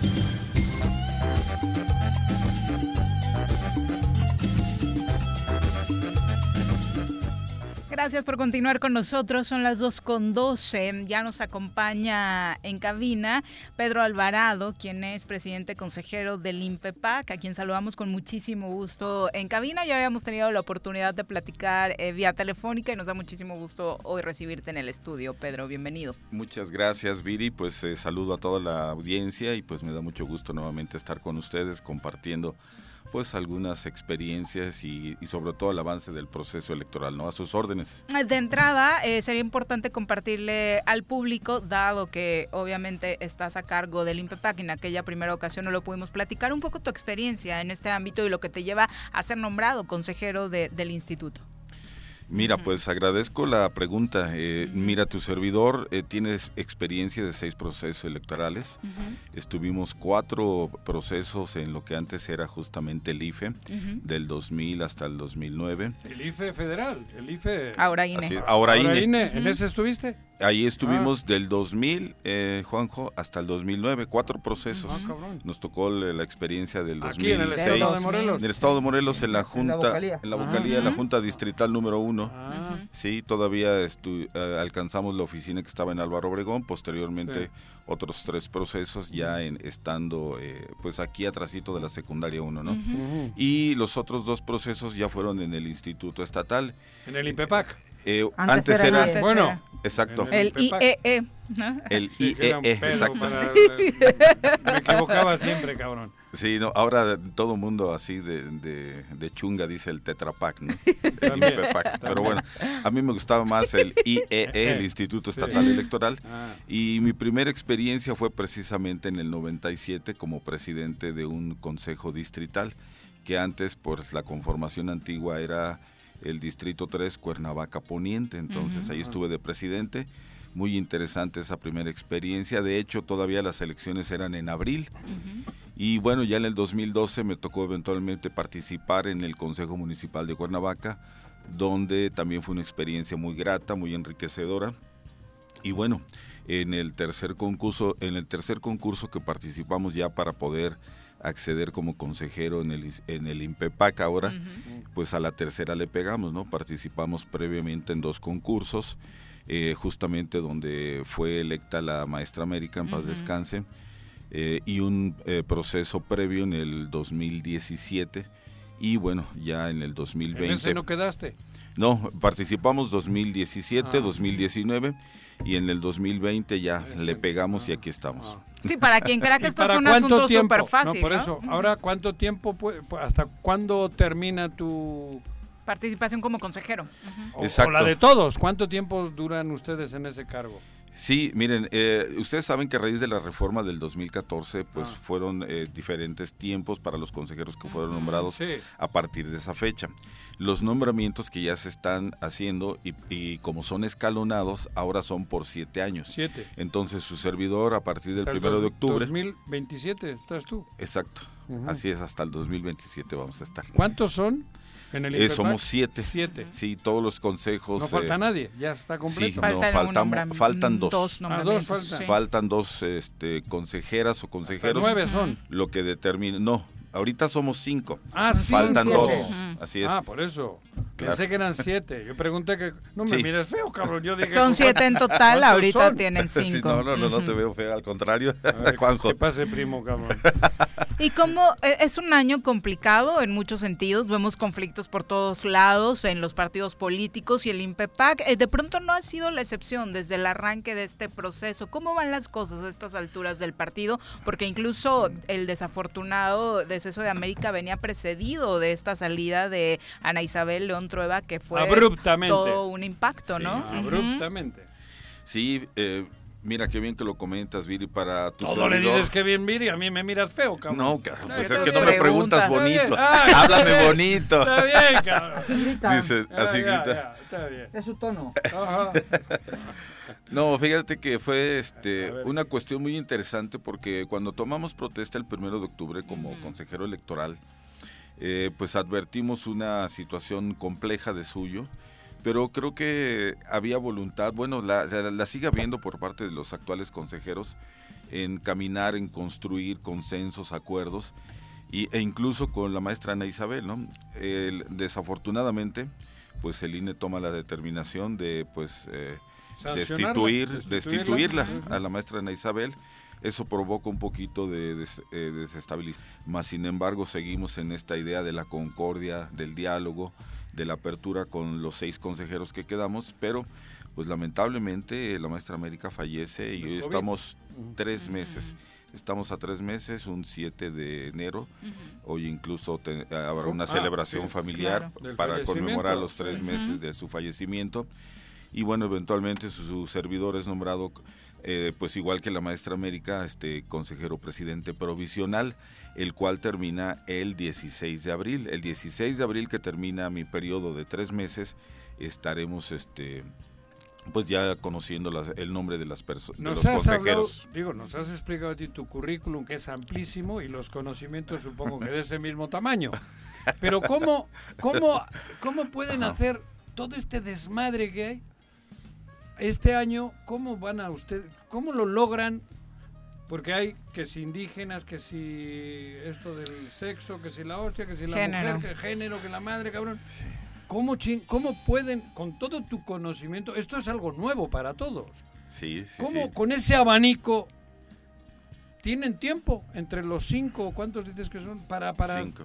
Detallar todo eso? Y deja todo el tiempo sobre este tema en particular. Hay muchas críticas en torno a que A se hizo eso. a que se hizo al vapor y que ni ustedes mismos entienden a los porcentajes de representación Eso. de cada ¿Cómo- uno de estos ¿Cómo grupos. están viendo todo, la legalidad de todo esto? Bueno, eso último que comentas, Viris, es incorrecto, ¿no? Efectivamente, Juanjo, tienes toda la razón, ¿eh? Es Increíble. un, eh, pues, ¿cómo lo decimos? Un soberano relajo, porque sí, este, incluso el INE recientemente también aprobó otras... Y 23 partidos. Ah, bueno, esa es la cereza del Exacto, pastel. Se me olvidaba. No, es- esa a nosotros no se nos olvida Ajá. porque es parte del, Claro. de esta cuestión eh, compleja, ¿no? Pero miren, sí, como dice Jack el destripador, vamos por partes, ¿no? Entonces, este... Yo me las agarré, cabrón. Eh, ¿Qué tal? Por si No, no, acaso no. digo. Ah, por Es que no, lo que no sabes, Juanjo, es que yo tengo formación docente y luego me gustaba entrar en esta dinámica de, de estos Ah. Ya te dichos, veo. de estas frases. claro, para que ¿Eh? entienda mejor el alumno rebelde. 31 Ya te veo. años, 31 años de docente. Ah, cabrón. Sí. Eh, bueno, estuve yo seis años y medio en, la- en Cristóbal Colón, Ah. posteriormente cinco años en Colegio Morelos y los últimos 20 años de mi vida en eh, la prepa de la Universidad de La Salle, Cuernavaca. Ah, bueno. La cual, por cierto, hoy celebramos a nuestro fundador, San Juan Bautista de La Salle. Saludo a todos mis alumnos, eh, colaboradores, bueno, compañeros. Esa, esa mención te la voy a cobrar. Me la vas a cobrar. Híjole, ¡Primo! Te va a desaparecer la mención ahorita. Sí. Pero fíjense que de suyo sí es una cuestión, Juanjo, muy interesante la que comentas, porque miren, la cuestión indígena eh, que nosotros llamamos acción afirmativa y lineamientos que se lograron justamente días antes de que se fuera la consejera Ana Isabel, se pudieron, después de dos años de intenso tra- eh, trabajo, es decir, el, el instituto emitía acuerdos, nos corregía la plana a los tribunales y hasta el final pu- pudieron quedar determinadas las acciones afirmativas y los lineamientos en favor de las comunidades indígenas de todo el estado de Morelos. Y en ese sentido no es cierto que no sepamos, más bien ahí lo que pasa es que vamos a contrarreloj. Lo que puedo decirles y que puedo comentarles que- y que forma parte de esta campaña que precisamente vamos a contrarreloj es que dentro de estas acciones afirmativas hay cuatro eh, diputaciones locales reservadas para indígenas. A través del sistema de partidos, como bien decía Juanjo, los 23 partidos tendrán que postular sí o sí indígenas. ¿De qué distritos electorales estamos hablando? Pero- Tres, Bueno, pero cuatro, primer cinco y pregunta, diez. ¿Y cómo sabes que son indígenas? Ah, esa es una pregunta El también muy interesante para que veas que sí, sí Ya también agradezco las preguntas. Ajá. Sí, Flores. en este sentido es otra pregunta, Juanjo, muy interesante porque miren, eh, nosotros hoy en día eh, pues sabemos que tenemos que respetar y hace ratito escuchaba la, eh, la entrevista que le hacían a una persona de la, de la diversidad sexual. Y como la diversidad sexual, como los indígenas, si una persona, como lo dice el tribunal, se autoascribe como indígena, no me lo puedes negar. Si yo en este momento, Juanjo, me digo eh, o me afirmo a mí mismo y me digo que soy indígena, tú ni nadie me lo puede negar. Ajá, claro. ¿verdad? Sí, o, o que soy gay. Exactamente, Digo, igual. O, o lesbiana, o en fin. Así es. Porque va por ahí, ¿no? Es correcto. Y entonces la cuestión para que las personas indígenas que se autoascriben como tales, para que puedan ser postuladas por los partidos políticos, en este sentido los tribunales electorales nos dijeron, a ver, para que pueda postularse una persona indígena a través del sistema de, eh, de partidos, debe de ser una autoascripción calificada. Y dices tú, bueno, ¿qué chintroles es esto, no? Claro. Ah, bueno, pues una autoascripción calificada significa que tú pues tienes que ir a una de las 264 comunidades indígenas que hay en el estado de Morelos para que te reconozcan precisamente que has tenido trabajo comunitario. Ah, pero eso ya. Argüelles nació en Chipitlán, cabrón. ¿no? ¿Dónde Ah, Pero nació? justo ayer le acaba de pasar a Pedro Carrizales, mejor conocido como el Mijis, que quería es, es postularse correcto. a través de una candidatura Así indígena. es. Había ten- eh, eh, presentado una constancia de un eh, municipio huasteco y no se la validó el tribunal. Y Es se ha quedado sin participar Ah, porque no pudo acreditar que es. pertenecía a esta etnia. Eso es justo, Viri, un claro ejemplo, ¿no? Y nosotros hemos estado precisamente revisando, Juanjo, Pero de yo- los yo- yo- 23 yo- partidos. Yo ¿eh? sí consigo un papel de, de Coajomulco. Ah, bueno, si, hay- si ahí hay un registro de comunidad indígena. Sí, por ejemplo, y- creo que Coajomulco es uno de ellos. Sí, claro, tiene, tiene comunidad ahí, indígena. claro. Sí. Sí, hay un catálogo muy Juan interesante. José Arrece García, cabrón, eh, Coajomulco. Ahí porque vives. me hayan dado un papel. Ahí vives. Sí, bueno, vivo cerquita. No, pero estoy sin broma, digo, no es broma. Por el hecho que te dé un papel. Porque eso, la, la clara cuestión es la que acabo de decir en bromas. Argüelles sí, tiene claro. un papel que... ¿De, de dónde? Una Chamilpa. constancia de residencia de Chamilpa. Pero él no está acreditándose No, como no, no, indígena. no, no, no, pero, es. Me pero, preocupa pero tiene un papel. Yo conozco, Así nada más es. no lo puedo decir porque está la autoridad electoral. No, pero es Pero que... sí hay listas plurinominales con personajes que no son indígenas y se acreditaron como A eso indígenas, voy. ¿eh? Yo creo que además estamos, seguramente vamos a castigar mucho a los indígenas, como lo castigamos mucho a los eh, del L. LGBT, Nunca me aprenderé esa madre, las siglas, cabrón. Diversidad sexual. Sí, la tampoco me, sé- me sale eso.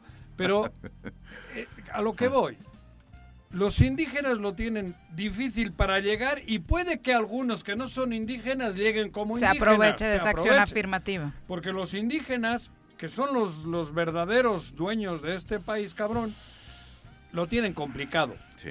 Y va a haber con esa ley muchos caraduras. Por eso me puse el ejemplo del, del señor que va de candidato por el- las pirañas. Ustedes no tienen ninguna otra obligación más que el saber eso. Actúan de buena fe. De buena fe, ¿no? Exacto, sí, sí, Ah, Juanjo ¿Un partido puede impugnar a un candidato que diga, este no es indígena? por ¿O lo hacen supuesto. ustedes? No, no, no. Nosotros ahorita, este, Filtra. Paco, exactamente, Tienen- estamos ahorita justamente en la fase de revisión de toda la documentación de todos los partidos políticos que registraron candidatos. chinga, Es una, sí, literal, ¿eh? no lo quiero repetir, pero Juanjo ya lo dijo, sí, es literal eso, ¿no? Entonces, eh, en, en estos momentos, la mayoría de los 23 partidos están eh, cumplimentando los requerimientos que les hizo esta autoridad electoral en cuanto justamente a constancias, eh, a- porque advertimos justamente de varios candidatos, no nada más en la lista de plurinominales, sino también en las planillas de ayuntamiento que también, También tienen que registrar. O sea, en este caso ahí, en la cuestión de los ayuntamientos, hay tres porcentajes, los que llegan hasta un 30%, que sería el caso de Cuernavaca, un 23%, tienen que postular cuando menos dos o tres regidores. El siguiente bloque va de 50 hasta el 90%, en donde eventualmente los partidos políticos también tienen que registrar presidentes municipales o síndicos. Y el último eh, bloque, que son dos municipios que sin ser decretados indígenas, la mayoría pues de sus autoridades, o la totalidad, mejor dicho, de las autoridades van a ser indígenas, porque toda la comunidad, todo este el municipio es indígena. Claro. Entonces tendrán que registrar. Entonces sí, efectivamente es una tarea ardua, ¿no? Porque si eventualmente los 23 partidos hubieran registrado candidatos, estaríamos hablando de casi 11 mil registros. Ujú. Quedamos en Entonces, 8,000 mi- y 8.700, Viri, ok. sí. Pero con todo y eso también eh, la constitución eh, local nos dice, si no mal recuerdo es el 112, que las planillas eh, de los ayuntamientos y las listas de los plurinominales tienen que venir completas. Eso también se les requirió a los partidos políticos y están en esa idea de poder entonces completar. Esperemos que las ¿Hasta completen. cuándo tienen? Eh, bueno, se les requirió ya desde eh, en estos días, se les dieron dado pro- 48 horas. prórrogas, eso, ¿no? Exacto, se han dado prórrogas en cuanto al registro y en este caso ya el, el último requerimiento que fue por 48 horas tendrán algunos en ¿Cuándo tiendas van al a día de hoy. decir ya más no? Mañana. Ya validamos las Luego candidaturas y un- sacamos el registro. Uno fuerte y otra vez les vas a dar otros 48 Ahora, sobre el tema del registro, ¿qué va a pasar con partidos como Futuro, que hasta se les manifestó precisamente porque no lograron Hay varios registrar a sus candidatos? Bueno, esos 3.000 candidatos que nos faltan para llegar al 100% denuncian que el sistema del INPEPAC falló, que no era tenía la capacidad para pues soportar eh, los 11.000 registros. Sí, miren, a veces algunos comentarios, hay que decirlo, son injustos, ¿no? Efectivamente, nosotros estamos implementando por primera vez y en virtud, digo, a veces parece ya disco rayado, pero en virtud de la pandemia, para que precisamente no hubiera aglomeración, concentración de, de gente, se implementó este sistema en línea. Entonces eh, se estuvo trabajando con los partidos políticos, se les dio capacitación y, e incluso eh, tuvieron ellos la oportunidad con cinco personas de registrar a todos sus candidatos. Le vi a Fidel y todavía trae el teléfono aquel que se abría, ¿no te acuerdas, cabrón? El StarTAC. ¿Cómo quieres que- Pero a ver, a ver, Futuro. yo Sí. lo decía aquí. A ver, Fidel tiene, bueno, su partido Futuro. tiene prerrogativas. Ah. Son 150 mil pesos mensuales. que- Yo entiendo la necesidad y lo que él dice siempre basándose en el populismo de pobre gente, no tiene para un telefonito, menos internet. Pero él sí tiene para comprar computadoras y registrar. Para eso son las prerrogativas del partido, para armar y para constituir un esquema electoral. Entonces, aquí lo dijimos, o sea, no, no, no es un pretexto. Dieron dos ampliaciones además. Y, y, y, y no, o sea, sí hubo el tiempo suficiente. Entonces, eh, sí, tampoco ahí, no, no, no. Ah, y yo entiendo lo difícil que debe de haber sido esta nueva modalidad de, de inscripción electrónica. Seguramente la plataforma muchas veces se alentó, se complicó, seguro, pero sí era mejor este esquema que imaginarnos. A mí me tocó. No, y con la pandemia, a mí por me supuesto. tocó. Me tocaron todas las elecciones anteriores, bueno, del 18 no, del 15 para atrás. Me tocó estar como presidente de Nueva Alianza adentro del INPEPAC a la última hora. Éramos ocho partidos políticos y hasta golpes habían. Metiendo Sí, expedientes. sí, sí. Metías expedientes, los aventabas. Sí, sí, sí. Hasta golpes había. No salía de ahí hasta que amanecía. Porque eso sí, la regla era: el que entró antes de las 12 se le acepta. y, y, Y se amanecían. Unas anécdotas que sabrán de, de- de las que cómo metías expedientes por adentro, por, te las aventaba. No, no, Qué no. horror. Una cosa. las- en las pi- pizzas. No me quiero imaginar lo que hubiera sido un escenario así con 23 partidos políticos. Qué Por eso sí, no, no. trampositos los políticos. Totalmente ¿eh? de acuerdo, Paco. Sí, efectivamente, miren, pues sí, hay que reconocer que de los dos lados hubo fallas, es decir, ha habido este fallos en la cuestión humana, pero también en la cuestión tecnológica. Sabemos que eventualmente el internet falla, se va, la luz también, pero por parte también de- del ser humano, pues también hay fallas. De repente omiten subir algún documento, de repente a la hora de capturar escriben mal algún apellido, algún nombre. Y bueno, pues hay quejas, ¿no? Pero yo creo que la verdad han sido mínimas, han sido mínimas, creo que los partidos políticos, hay que decirlo y sin que se me enojen los demás, que se organizaron y cumplimentaron, cumplimentaron, como dicen los abogados, en tiempo y forma, pues no tuvieron ningún problema. Sí, pero tenemos que reconocer de ambas partes, ¿no? Y sí, como dices Paco, de verdad que este sistema ha permitido evitar y por eso en eso siempre lo hemos afirmado, este, esta autoridad electoral es responsable en cuanto a conciliar los dos derechos humanos, es decir, a votar y ser votado y el derecho a la salud. Eso tenemos, lo tenemos muy claro, ¿no? Sí, es un año atípico, por supuesto. Y que Valdés pregunta um, cuándo sesionan y cuándo sale la lista de los aspirantes, bueno, de los candidatos ya mañana. ¿Estará Sí, completa? eventualmente nosotros, Viri, estaremos sesionando el día de mañana, 8 de abril, jueves 8 de abril, hacia la tarde-noche, para poder entonces ya, eh, pues, dar a conocer, pues, tanto a los partidos políticos como a la ciudadanía, pues, quiénes fueron finalmente los candidatos acreditados que cumplieron con todos sus documentos, con todos los requisitos. El tema presupuestal, obviamente no hay dinero que alcance y menos con la elección más grande, ¿no? Con 23 partidos de por medio a nivel local. ¿Cómo les fue en esta reunión con el Congreso del Estado?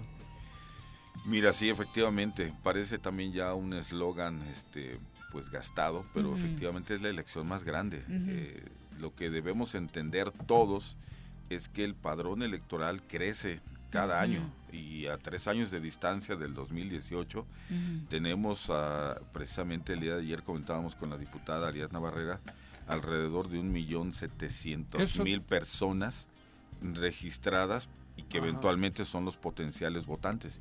Entonces, imagínense el número de boletas que se van a imprimir. Por eso, pero volviendo al presupuesto, si no hay lo que necesitan, ¿cómo lo van a hacer? Porque urge que el presupuesto... Pues simple y sencillamente no lo hacemos un mes, tenemos un mes.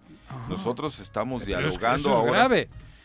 Eh, Se sí, es- necesita es, que el- es- es muy delicado, pero nosotros... ¿Cuánto dinero eh, falta para que el presupuesto sea el adecuado? Correcto. Nos faltan 169 millones. De los cuales... Me quedé callado. ¿Cuánto falta? 169 millones. ¿Qué? De aquí al 6 de junio, para todo el Nos proceso y faltan el post. 169 millones, sí. Sí, el presupuesto original y que lo Ah, hemos comentado pues con el Ejecutivo y con el Congreso local, pues ha sido justamente del orden eh, presupuestado el año pasado de 305 millones. Eso les presupuestaron. Eso, eso eh, presupuestó el órgano constitucional autónomo Ah. llamado INPEPAC. Eso es ¿y- lo que se necesita. ¿Y cuánto les aprobó el Congreso? 62 millones, 20%. Sin contar lo de los 20%, partidos. claro, obviamente. quita las prerrogativas. Incluso quitaron candidatos independientes. Claro. Eso es lo que también estamos solicitando, que por favor nos lo regresen. 62 Pero ¿a quién beneficia esto? ¿A El, a nadie. el gobernador del estado no se da cuenta que tiene que hacerlo porque no quiere hacerlo. Miren, yo lo, no yo lo por que les joder, digo... No es por molestar. Claro, no, yo lo que advierto es que sí Pero hay... la democracia... Hay voluntad, hay sensibilidad tanto del Ejecutivo como del Congreso local. Eh, yo creo que hay pues eh, difer- diversas razones que no tienen en este caso pues ya comentar, pero Ah. hay voluntad. Ya hubo una primera ampliación presupuestal de 75.5 millones de pesos. Estamos hablando entonces en ese sentido, Paco, que los 62 más los 75.5 estamos hablando de 137.5 Pero hasta de los 300. 305 Por eso. de acuerdo todavía por eso hay una diferencia ha- hagamos la resta y entonces sí es una cantidad importante. Casi te faltan 200. Ciento- 167, 169 Por por la cuestión de los eh, candidatos independientes, Ah. pero repito, eh, hay voluntad, hay diálogo, hay sensibilidad Pero- por parte del Ejecutivo y porque hay que entender, miren, nosotros también estamos reconociendo que efectivamente hay una situación, como bien dijo Viri, atípica, una situación eh, inédita en cuanto a la pandemia, pero también en cuanto a la baja recaudación que está teniendo eh, pues el gobierno, ¿no? Entonces entendemos que ellos están en su plan de decir, oigan, es que no tenemos, pues sí, pero nosotros como órgano constitucional autónomo debemos entender que pues lo que presupuestamos, pues eso es, ¿no? Porque, a ver, eh, el tema casi siempre, o sea, es, es evidente que es el Congreso quien, quien puede hacerlo, pero el Congreso no es quien lo va a solucionar. El Congreso, por más que quieran, y digo, yo he sido diputado dos veces, van a, va a decirte que sí, porque pues, está en su voluntad, pero es el Ejecutivo, querido presidente, el que, el que puede marcar, es el único, el que puede marcar una ampliación presupuestal y ya nada más el Congreso ejecutar, ejecutar dicha ampliación presupuestal. Pero si el Ejecutivo lo digo porque hay que tener claro quién es, cómo están las responsabilidades. Si el Ejecutivo no dispone esa partida financiera para decir, aquí está, por más que el Congreso lo haga, no lo va, a- no lo va a poder eh, aplicar. Entonces sí creo que es más que los diputados a quienes respeto y, y- y- y les reconozco porque yo he estado en esa silla, no, creo que es el Ejecutivo quien tiene toda la responsabilidad de cumplir con esto. Sí, mira, efectivamente, nosotros en, el- en, eh, las mesas de diálogo que tuvimos con el Ejecutivo, con el secretario de Gobierno, con la secretaria de Hacienda, eh, pues llegamos a un primer eh, Acuerdo. ampliación, un primer acuerdo, una primera ampliación presupuestal. Nosotros en su momento agradecimos y reconocimos el esfuerzo, pero les dijimos que era insuficiente. Pero además, insuficiente si hace poco eran 6, 7 partidos, hoy son 23. Necesito, cre- supongo yo que necesitáis más infraestructura, necesitáis más, más gente, ¿no?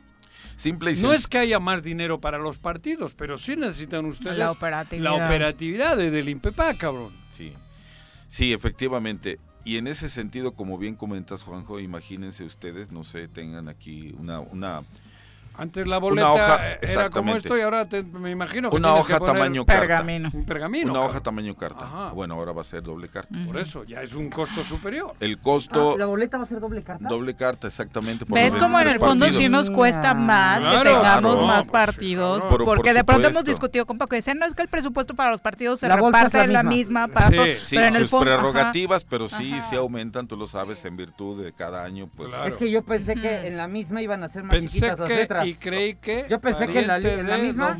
No, no, no, no, no. Ah. Es que en No, la no. misma, en la misma boleta podían hacer la letra más chiquita. ¿no? Sí, claro. Pero pues lo van a hacer así. Para que o no sea, leas, va, a- va a cabrón. ser como No, librito. no, no, no, es este doble carta. O sea, es como una sabanita. ¿Y el INE, Ajá. el INE la, la aceptó? Ah, claro, pues Sí. estamos Pues es en, el- en convenio con ellos. Las, ellos las nos, directrices. ellos supongo. nos revisan Claro. Todo, todo. todo, por eso todo. Pero qué horror va a ser la boleta en Morelos, de ver, Pues sí, sinceramente. decíamos Pero que hablamos de entonces- los costos, del presupuesto, 75 del centavos hace tres años y ahora dos pesos. Por eso te decía hace rato que 23, Dos pesos por un millón 6.700 setecientos, a ver, candidatos, 11.000 que podían ser, ¿no? Y ustedes los mismos, en las mismas instalaciones y con menos dinero, pues viva la democracia, O sea, cabrón. la boleta Sí. cuesta tres Joder, millones cuatrocientos. Creo que hay... Cuando antes valía un millón setecientos por, cerra- por cifras cerradas. O sea, Acuérdate que hay que aumentarle ahí las boletas un 10% Del que se incremento hace, de... ajá, Claro. por censo. diversas razones. por ¿no? las especiales.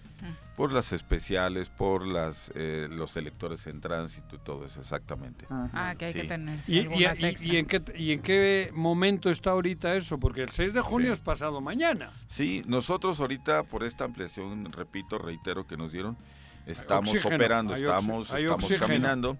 Sí, pero es una cuestión también muy interesante, Juanjo, la que acabas de comentar. ¿eh? La infraestructura del instituto es la misma, Por eso, Paco, no puede ser. Que ustedes conocen desde hace Las instalaciones, todo. 25 años, no lo sé, 23 años, No me he 24, parado en el 25. pleno, pero no sé cómo acomodaron ahí a 23 representantes. No, ahorita no, por, eh, por la pandemia. Zoom, Ah, bueno, claro, están no en Zoom y claro, ha fluido pandemia, bien, ¿no? sí, Pero sí. algún día terminará. Aquí cabe, güey. ¿Eh? Ahí Bueno, cabe, se sí. tienen que ir rotando, porque aparte ni en la pantalla caben los 23, pero bueno. Sí, Eh, bueno, no cabemos porque ya ven que hay un desplazamiento en la flechita que Eh, continúa sí. para otra pantallita. ¿no? Exactamente, Pedro. Finalmente, lo que nos compete como medios de comunicación, a partir del 19 estamos en, en la veda electoral. ¿Le puedes dar algunos tips a Juanji para que no la riegue y no les lleguen, le lleguen multas? Me voy a quitar los audífonos. No, pero, pero a ver, A ver, Juanji, yo que no tengo tú pedo. no tienes pedos. No, él no. Él no. Él no. Puede, Malo meter, los puede meter en problemas. No, porque sí. ya puede pedir el voto. Partir del 19 puede, puede ver lo del Juanji voto. está llamando a no votar por algunos. Puede promocionar el voto. Sí lo puede hacer bien. Pero sí, la veda más que nada es para los funcionarios. los Claro, gobiernos aquí- federales, estatales y municipales que se que siente no pueden problema. promocionar excepto la cuestión de salud, educación protección y civil. protección civil. Eso, nada más. Yo puedo dar mi punto de vista y no me ocurre nada. Bueno, sí, me, me cae Hacienda y otras cosas. Aparte de eso, con no tengo El multas. No te va a Si te visitar. estás manifestando por algún candidato, partido, pues No. No, En contra está en contra. En contra, no, Su pues campaña es negativa. No puedo. No, tampoco, no, pues no puedes hacer eso. ¿Por qué, Tienes que ser imparcial ¡No! también. Tienes que ser objetivo. Pues soy objetivo. Dale unos tips, invítale un café, Eh, Pedro, para sí, asesorar. Gracias, Pedro. Pues muchísimas No, pues, gracias por acompañarnos. Pues mucha- y los mucho- micrófonos abiertos, por Todavía supuesto. Nos, ve- nos podremos ver más. Seguro. Claro. Y muchas veces. Sí, eventualmente, como les decía, el Es tu casa. 16 termina mi presidencia provisional, pero yo Pero sigo sigues como siendo consejero consejero, ¿no? y con mucho gusto Pero- estaremos con ustedes. Vale la pena, o sea, ¿se puede modificar ahorita el esquema, el organigrama a dos días del arranque de elección? Es que no se va a, a- a- Modificar. a modificar, Paco, Van a sino nombrar. se va a completar. Hace rato preguntaba Juanjo cuántos somos. Faltan dos. Este, somos siete. Ahorita actualmente habemos cinco por la destitución de Ana Isabel y por el fallecimiento De de, América. Y yo sé que el Senado va a mandar a uno. No, Senado no, perdón, no. el- los federales. El INE. El, El INE, INE. perdón. El INE. Manda a uno, pero a dos, perdón, pero uno ya va a ir designado como presidente. Viene Es ya con la. Pero- designación. pero- De hecho, hoy fueron las entrevistas. Fede- Hoy las, eh, al final quedaron cuatro mujeres y dos hombres en la etapa final, que es la etapa de entrevistas. Pero no son de aquí, ¿o Y de valoración curricular, ¿no? Sí, Sí. son de Gente aquí. de Morelos. Es un concurso abierto, Sí. que esta etapa Sí, final sí. consta de esta, de esta fase, precisamente. Es Y de esas cuatro, de esos dos, sale el presidente o la presidenta. De y estas que- seis personas, son cuatro mujeres y dos hombres, va a Ajá. salir el presidente y un consejero. Ah, eso. Pueden ser dos mujeres o O- puede ser uno y uno. Lo Difícilmente de- dos Dos hombres hombres, por- porque la conformación de la paridad de género que abarca todo. Ajá. ¿no? Perfecto, pues muchas gracias por acompañarnos, gracias. Pedro. Gracias. Muy Muy bien, tardes. muy bien explicado todo. mi querido Son las amigo. 2 con 42, es el Día Mundial de la Salud. Escuchemos una remembranza. También es del... El Choro informa. Desde hace más de 70 años, el 7 de abril es la fecha en la que se conmemora el Día Mundial de la Salud. Si bien se eligió este día en la primera Asamblea Mundial de la Salud en 1948, fue hasta dos años después que empezó a celebrarse de manera efectiva. Cada año, la fecha gira en torno a un tema distinto. En este 2021, el llamado es para construir un mundo más justo y saludable, invitando a los líderes a garantizar que todas las personas tengan unas condiciones de vida y de trabajo que favorezcan la buena salud, a monitorear desigualdades en esta materia y se garantice el acceso de servicios de salud cuando y donde se necesiten. Este tema es aún más relevante tras el paso de la pandemia. De acuerdo con los datos de la Organización Mundial de la Salud, los niveles de pobreza global aumentarán y obstaculizarán el progreso hacia los objetivos de desarrollo sostenible por primera vez en 20 años, y algunas personas pueden llevar una vida más sana y tener mejor acceso a los servicios de salud que otras. Cerca de mil millones de personas que viven en asentamientos informales o barrios marginales enfrentan mayores desafíos para prevenir la infección y la transmisión del COVID-19. En México se hizo entrega de los premios al mérito 2021 a médicos y enfermeras, donde el presidente de la República, Andrés Manuel López Obrador, reconoció la labor de los galardonados, así de todo el personal médico, por hacer frente a la actual emergencia sanitaria del COVID-19. Se han aplicado un total de 9.675.517 dosis vacunas contra COVID-19, entre las que se encuentran Pfizer, Biotech, Oxford AstraZeneca, Sputnik y Sinovac CanSino. Ante este panorama, insistimos y te invitamos a seguir todas las medidas de sanidad como el correcto lavado de manos, utilizar alcohol gel, portar cubrebocas en todo momento y mantener la sana distancia. Quédate en casa y recuerda solo salir en caso de extrema necesidad.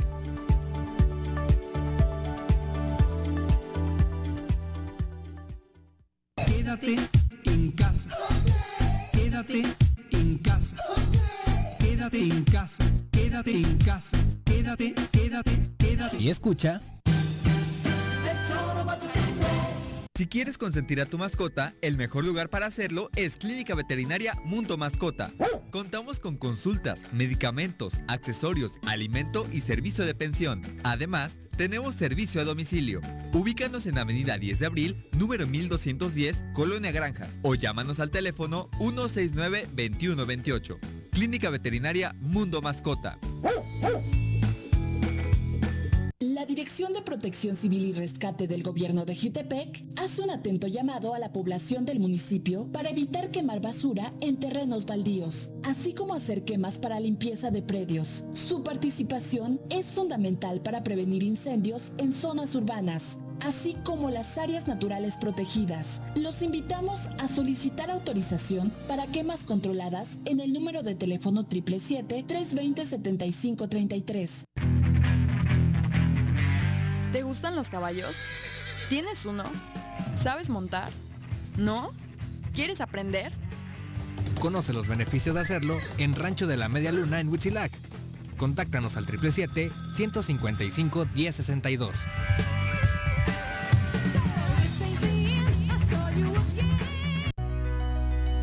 En Morelos las y los diputados están cumpliéndole a la ciudadanía.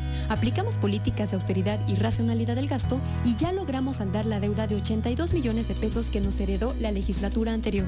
Con acciones responsables, Morelos avanza. 54 legislatura. Congreso del Estado de Morelos. Cafetería, tienda y restaurante Punto Sano. Contamos con comida vegana y vegetariana porque nos preocupamos por tu salud.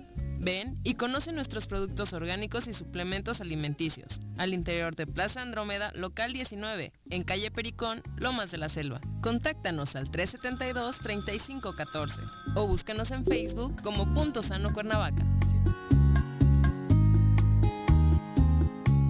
En Jutepec promovemos el respeto a los derechos de las mujeres, así como a una vida libre de violencia. Si necesitas orientación psicológica o asesoría jurídica, te invitamos a acercarte a las oficinas de la Instancia Municipal de la Mujer, ubicada en calle Canoas, número 19, Colonia Paraíso. Más información al número de teléfono 777-320-3030.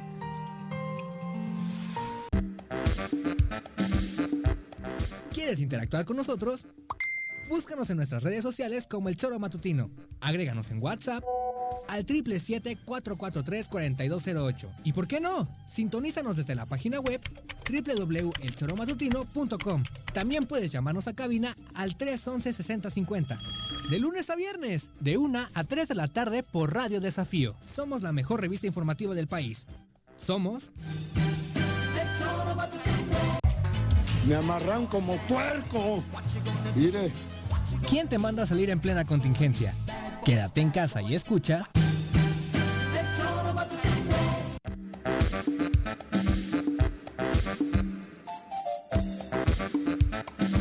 Dos con 48 de la tarde, vamos con nuestra clase electoral. ¿Estás listo para las elecciones 2021? Conoce todas las reglas y procedimientos electorales con nuestro experto Elías Barut en El Choro. Querido Elías, ¿cómo te va? Muy buenas tardes. ¿Qué tal, Viri? Buenas tardes, Juanjo. Hola, Elías. Oye, pues prácticamente fue un miércoles electoral porque justo acabamos Sí, de sí. platicar con el presidente consejero del INPEPAC provisional eh, y justo estamos en la recta final, Elías, ya para conocer exactamente quiénes se quedarán como candidatos firmes en, a nivel local. ¿Tú cómo calificas desde fuera todo este proceso? Porque le mencionábamos a, a Pedro, de pronto está la voz de algunos partidos que dicen el INPEPAC no lo planeó lo suficientemente bien para poder hacer registros de tantos candidatos, cosa que se po- podía prever con 23 partidos. Por otro lado está el INPEPAC que dice es que ellos tampoco consiguieron las herramientas necesarias para poder hacerlo, ¿no? Ni se abocaron desde el principio a lograrlo. Yo creo que tema de, de- de ambos, tanto el INPEPAC eh, eh, no ha tenido criterios eh, eh, unificados Ujú. en todos los municipios, porque, por ejemplo, pues sabemos que vino a mover y a cambiar toda esta dinámica dos temas, ¿no? El tema de los indígenas con la acción afirmativa, pero también la otra acción afirmativa con el tema de grupos vulnerables, con la comunidad LGTB, con eh, eh, personas discapacitadas, eh, y, y otros otros sectores que también son vulnerables y que vienen esas, esas acciones afirmativas, ¿no? Y, y vino a cambiar, por supuesto, la, la dinámica a la, a la que veníamos acostumbrados hasta el año 2018. ¿Y, y por qué me, me refiero a estos criterios que no están eh, eh, uniformes en todo el estado? Porque hay algunos municipios donde dicen, no, es que debes de tener en la planilla a los, a los cuatro grupos vulnerables, ¿no? Y en otros dicen, no, con que lo tengas en una posición es, es suficiente. Entonces traen este criterio que no han logrado permear y creo que no han logrado informar eh, eh, eh, como debe ser. Y el otro tema también de los partidos. Por, por supuesto, los partidos hace tres años no es suficiente, eh, perdón, no es necesario que el INPEPAC emita los tres bloques de paridad para saber cómo te toca a ti conformar esos tres bloques. Basta con que veas al otro día que dan los cómputos distritales y municipales de la elección para saber cuáles son tus tres bloques, es decir, cuáles son tus 11 municipios donde te fue bien, tus 11 municipios donde te fue más o menos y tus 11 municipios donde te fue mal. Y a partir de ahí empezar a mover esas fichas, cómo, cómo aterrizarlo para que en cada bloque haya 6 y 5, 5, 6, 6 y 5 de mujeres y hombres y poder así eh, hacerlo. Y también otra fecha que se nos está olvidando eh, para el día de hoy, no se tienen conocimiento, pero el día de hoy fueron las entrevistas de los últimos cinco finalistas. Sí, lo dijo- ahorita lo dijo el presidente. Ah, mira, hoy fueron las... las ¿Quiénes son? eh, son cinco personas. Ver. Conocidas Cuatro dentro del ámbito. dos hombres. Tres, Mm. Cuatro mujeres. Él ha Sí, dicho dijo cuatro, cuatro y dos. y dos hombres. seis y que pueden ser dos una mujeres, puede ser un No. hombre y una mujer por cuestiones de paridad, porque será interesante conocer quiénes se quedan a cargo de una elección tan importante, ¿no? son eh, en el primer grupo que hoy eh, fue entrevistado por, el, lo- por cuatro consejeros, Lorenzo Córdoba, Norma Irene de la Cruz Magaña, Adriana Favela y Ciro Murayama. Ellos entrevistaron a Maite Casales Campos y Agustín Flores Navarrete. En el grupo 2, que lo integran los consejeros Uki Espada Zancona, eh, Casla Street Humphrey Jordán y Dania Paola Rabel y Jaime Rivera. Ellos entrevistaron, no, eh, ellos son consejeros del INE, Del INE. ellos cuatro, ellos cuatro. entrevistaron a Ah, dos aspirantes, Mirella, No te cabrones, cuatro del INE. termino, Sí, Mireya- Galí Jordá. no tengas la Ma- razón, ¿Mireya güey. qué? Galí. Mireya. Gali. Ah, la mamá de Jordi. Ah. Sí, sí, sí. Sí. Ah, mira. y María del Rosario Montes Álvarez. Y finalmente en el grupo 3, cuyos entrevistadores son los consejeros José Martín Fernando Faz Mora, José Roberto Ruiz Aldaña y Claudia Zavala. Ellos eh, entrevistaron a Yadira García, Briseida Yadira García Vara ¿Otra vez? y Miguel Pérez Martínez. Bricia había sido consejera. Sí. Bricia fue. el- Briseida. Ah, sí, Briseida. Briseida Ya había, Ah, sí, ya había sido consejera del IE. IE. Del IE. Conse- correcto. Y no iba a ser candidata. Ay, no, yo dónde saqué entonces que iba a ser candidata del, del Morelos Progresa. No, No, pues no, no, no, claro no que ¿Y no. a quién le ves posibilidad? Eso aquí no hay forma de hacer Aquí, pronóstico. No, no, no, porque hay que comentar el, el procedimiento. El primero fue un, un examen de conocimientos generales que aplica el Ceneval. No hay forma en este tema por, por este... eh, eh, de forma afortunada, eh, no hay forma de meter mano, es, un- Ujú. es un examen Ceneval.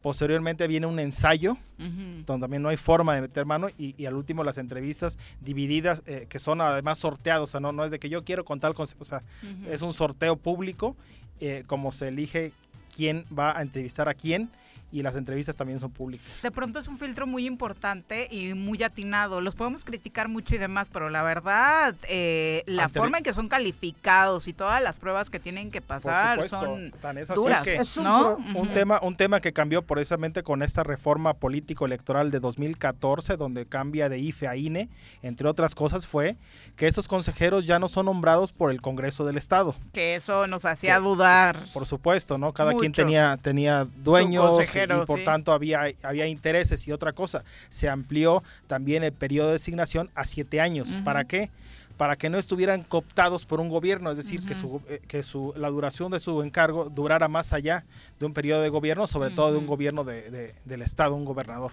Oye, ¿sabes algo de lo que pasó con este caso de Marco Martínez Dorantes, Gretel Streber, que por ahí estuvieron en el sube y baja de la candidatura? Eh, fíjese que conozco lo mismo que ustedes porque únicamente No hay ahorita claridad no hay, no hay claridad ¿no? todavía, hasta mañana ya tendremos. Pero yo lo que- yo les decía, Elías, es, yo no creo que se puede hacer ese cambio porque sería modificar el convenio de Pues ya lo coalición. hicieron. Ya aparece ¿Te Gretel. consta? Claro. ¿Cómo que ya apareció Gretel? ¿Ya, Gre- vier- ¿Ya viste la constancia? Sí. No, ¿Ya? no, no, no, Ah, no, güey. No, porque no. te acaba de decir hoy el presidente que hasta mañana definen. Por eso, pero ya está Gretel como candidata. ¿Según quién? ¿Según Don Gato en Twitter? Según mi prima, la de la de Bilbao, güey. No, o sea, según- Entonces ninguno. Le- ¿Me me dejas preguntarle? Oye, pregúntale, güey. Para que te aclare. Según yo, implica una modificación al convenio de coalición, porque el convenio de coalición tiene que traer género, o sea, la candidatura, quién la sigla y el género. No, el género, Género, no. ¿No lo trae? No, no, no, no. Solo el Dile. convenio de coalición solo dice quién es el partido postulante. El Pero género no. ¿No desajustas? No, además, si puedes ajustar, pero Ah. si va en beneficio de la De mujer. la mujer se vale. No hay cambio. Qué No, bueno no, que... no, no, no Que habría en este caso aplicaría eso. No habría ¿no? problema con eso. Sí, está, ¿eh? está este, está cabrón. este tema, está también el tema que no eh, lograron Lo de cuadrar, Pepe eh, lo- Casas, lo, de Pepe Casas en, en el distrito eh, el tercero con Que el ahí PT. fue por la lista eh, de género del partido, que presenta el partido, ¿no? Sí, efectivamente, pero, pero digo, eh, es un tema que conocemos, repito, desde hace tres años, dos años y medio, cuando terminó la pasada elección, Ujú. se me hace increíble que a estas eh, fechas no sepan quién, eh, ¿Quién? cuáles cuáles son los, los tres bloques, Los ¿no? porcentajes, El ¿no? Tema similar Puente Dixla con el PES, tema similar a Xochiapan con el PES y Zacatepec también con el PES. Está en ese tema de que algunos, algunos de esos tienen que bajar y los tres son ¿Quién los están hombres. asesorando? ¿O no tienen asesores para esos temas? Sí. Alguna pirañita por ahí. Y seguiremos viendo sorpresas seguramente. Seguramente Elías, que sí. con la lista eh, eh, definitiva que del te-. Tenemos además eh, eh, el tema de las sustituciones. Las sustituciones terminan el primero de eh, junio. Es decir, todavía el primero de junio por renuncia, por, eh, eh, eh, por alguno de los cuatro supuestos, todavía Ujú. puede ser sustituido los candidatos. La primera renuncia es la más común, ¿no? Renuncias, tienes que ir a ratificarlo ante el ver. Primero de, de junio por renuncia y hasta el 5 de junio, es decir, un día antes de la elección, por tres supuestos. Muerte, por supuesto. El segundo es por incapacidad, que hayas tenido algo, entonces puede estás incapacitado. Y el, y el tercer tema es por eh, inhabilitación. Que te caiga de repente una inhabilitación de la auditoría y que quedes inhabilitado. Entonces, el partido está en la posibilidad de sustituirlo hasta el 5 de junio. Por renuncia hasta el primero. Wow. O sea, cualquiera puede renunciar el, pri- el 30. el 30. Arrepentirse casualmente. Dice mi mamá que sí, sí, pues, pues, Sí, ¿eh? A tu mamá. Dice mi mamá que siempre no y me, arrep- me arrepiento. Ah, Oye, y de pronto decíamos, mamá, no vamos a tener independientes, ¿cuántos quedaron? ¿Cuántos lo Fueron- lograron? Fueron muy pocos. Fueron muy Pues pocos. Todos tienen partido ya, cabrón. Imagina, a- a- ahora fue al revés, ¿no? Ahora sobran, partidos. ahora sobran partidos, faltan candidatos. Este, Pero ya, ya muy pocos le Fueron apostaron muy pocos. realmente Te- co- tengo con los la lista, 23 pero partidos, ¿no? pero bueno, Celso de- Nieto es el caso más emblemático Nieto que buscará la reelección. que la- 23 partidos y tú no vas de candidato, Paco. Es algo increíble. Me invitaron varios. No, por eso. Varios. Pero, ¿En serio? No estoy bromeando. te digo la verdad, no veo un ambiente nada nada agradable para ¿Y tu participar. pareja? Mari, acuérdate que ella prefirió no por, por todo lo que pasó dentro del PRI, Ajá. todas las canalladas que le hicieron, pero prefirió ya no. Ella sí iba a participar, no es mi pareja, es mi esposa. Y este, ¿Cómo, cabrón? diferente. ¿Cómo que va a ser diferente? Muy. Muy, muy. Pero, Ay, pero en mi caso, en Pues mi- yo le doy más importancia a la pareja que a la palabra Eh, esposa, cabrón. en, en mi caso... Discúlpame, yo no, No. lo dije en plan de... No, te estoy bromeando también, por eso, Juanquito, no me ves por el cubrebocas, No, estoy bromeando. la esposa, es tu pareja, güey. Y en mi tú caso, de ella, y en güey, mi- y en mi- creo yo. Y en mi caso, la verdad es que sí me invitaron varios partidos, varios, pero no, no, es- no es un ambiente mm, agradable. Está enrarecido, de verdad. el- el Mucho, ambiente, sí, mucho. Ahora hasta, hasta si hubiera casas de apuestas para ese tema es, es Mm. complicado. Pero además no es solo participar para ganar, yo soy de los que cree que con una estrategia ganas. El problema es que aquí ¿Qué vas no solo va a jugar la estrategia electoral, Mm. hay tantos factores tan negativos que no dan ganas, no motivan. ¿no? Perfecto, pues Elías, muchas gracias por No, acompañarnos. Y te tenemos Bien. que despedir también, querido Paco. Voy al Doc Luis. Pues sí, ya nos Exacto, vamos que todos, te vaya venga, muy muy bien, ¿no? Todavía Gracias. nos falta platicar con el Arqui. Ah, el Exacto, Arqui. muchas gracias. Gracias. No irá a ninguna lista el Arqui. No creo. Desde la arquitectura romana, pasando por los griegos, y desde las creaciones de Barragán, Juan O'Gorman, Mario Pan, Ricardo Legorreta, Agustín Hernández, Teodoro González de León. Sin dejar atrás el Taj Mahal, el Coliseo Romano, la Torre de Pisa, la Mezquita Al Araham, la Estatua de la Libertad, Machu Picchu, la Mezquita de Córdoba, el Muro de los Lamentos, la Torre Eiffel, la Ópera de Sydney. para- Para conocer la historia detrás de las estructuras arquitectónicas, llega con ustedes el arquitecto Enrique Rodríguez Escudero. en el Choro Matutino.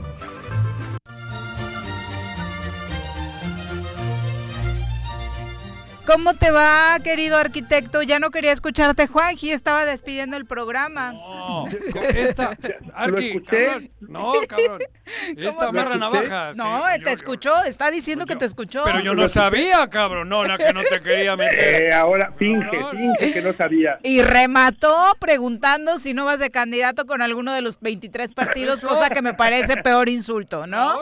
Imagínate nada más. No, no, no, no, no. Definitivamente este, pinto mi raya. Arqui, No. qué gusto escucharte, rato de no platicar. Sí, caray, por una, por una otra, por una cosa o por otra no habíamos podido sintonizarnos, pero aquí estamos con mucho gusto, con el gusto de saludarlos, Viri, Juanjo, Paquito. Este, y bueno, para hablar brevemente, digo, como tiene tiempo que no, no, no habíamos charlado, no tuvimos oportunidad de comentar el premio Pritzker que se entregó eh, para este año, para el 2021, el mes pasado, ya, ya, ya se va a cumplir un mes, ¿no? Justamente la, la, la, este, la Fundación Pritzker le otorgó el, el- el reconocimiento, esta medalla tan importante en materia de arquitectura, a un despacho de, de franceses integrado por, por, por una chica y un, y un chavo, ¿no? Bueno, ya no están ni No es chica ni es chavo, ¿no? Pero bueno, este, Anne Lacaton y Jean-Philippe Basal, ¿no? Que, que tienen el, el, eh, el despacho, se llama Lacaton Basal, por, este, en una cosa así como de mucha originalidad, ¿no? Eh, eh, pero bueno, lo que es, a mí me parece que es muy interesante eh, el reconocimiento que se hace en varios sentidos. Lo primero que yo me gustaría destacar es como que se empieza a notar la presencia de Alejandro Aravena, este arquitecto chileno, ¿no? Este que ya también fue premio Pritzker. por. Platicamos. Ah, eh. Aravena, Sí. Aravena. Aravena, Ricardo, este, Alejandro Aravena, sí. Este, de él ya hemos platicado sí. mucho, ¿no? Cuando Tiene ganó el premio, me parece que... Sí, cuando ganó el premio y luego antes por, por sus ejercicios este, en tema, por ejemplo, de vivienda social y toda esta historia. Y, y por eso por eso hago referencia a él, ¿no? Es decir, No ahora será el que él- hizo las del Infonavit, ¿no? Digo las del, ¿cómo se llama? Las de Geo, cabrón.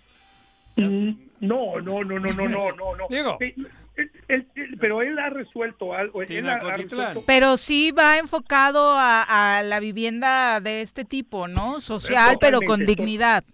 Totalmente, totalmente. Sí, él in- incluso generó un, un- un libro, un documento que se llama Elemental, en donde analiza el problema y lo, y lo analiza desde distintas dimensiones. Y para él la dimensión más importante de la vivienda social es la financiera.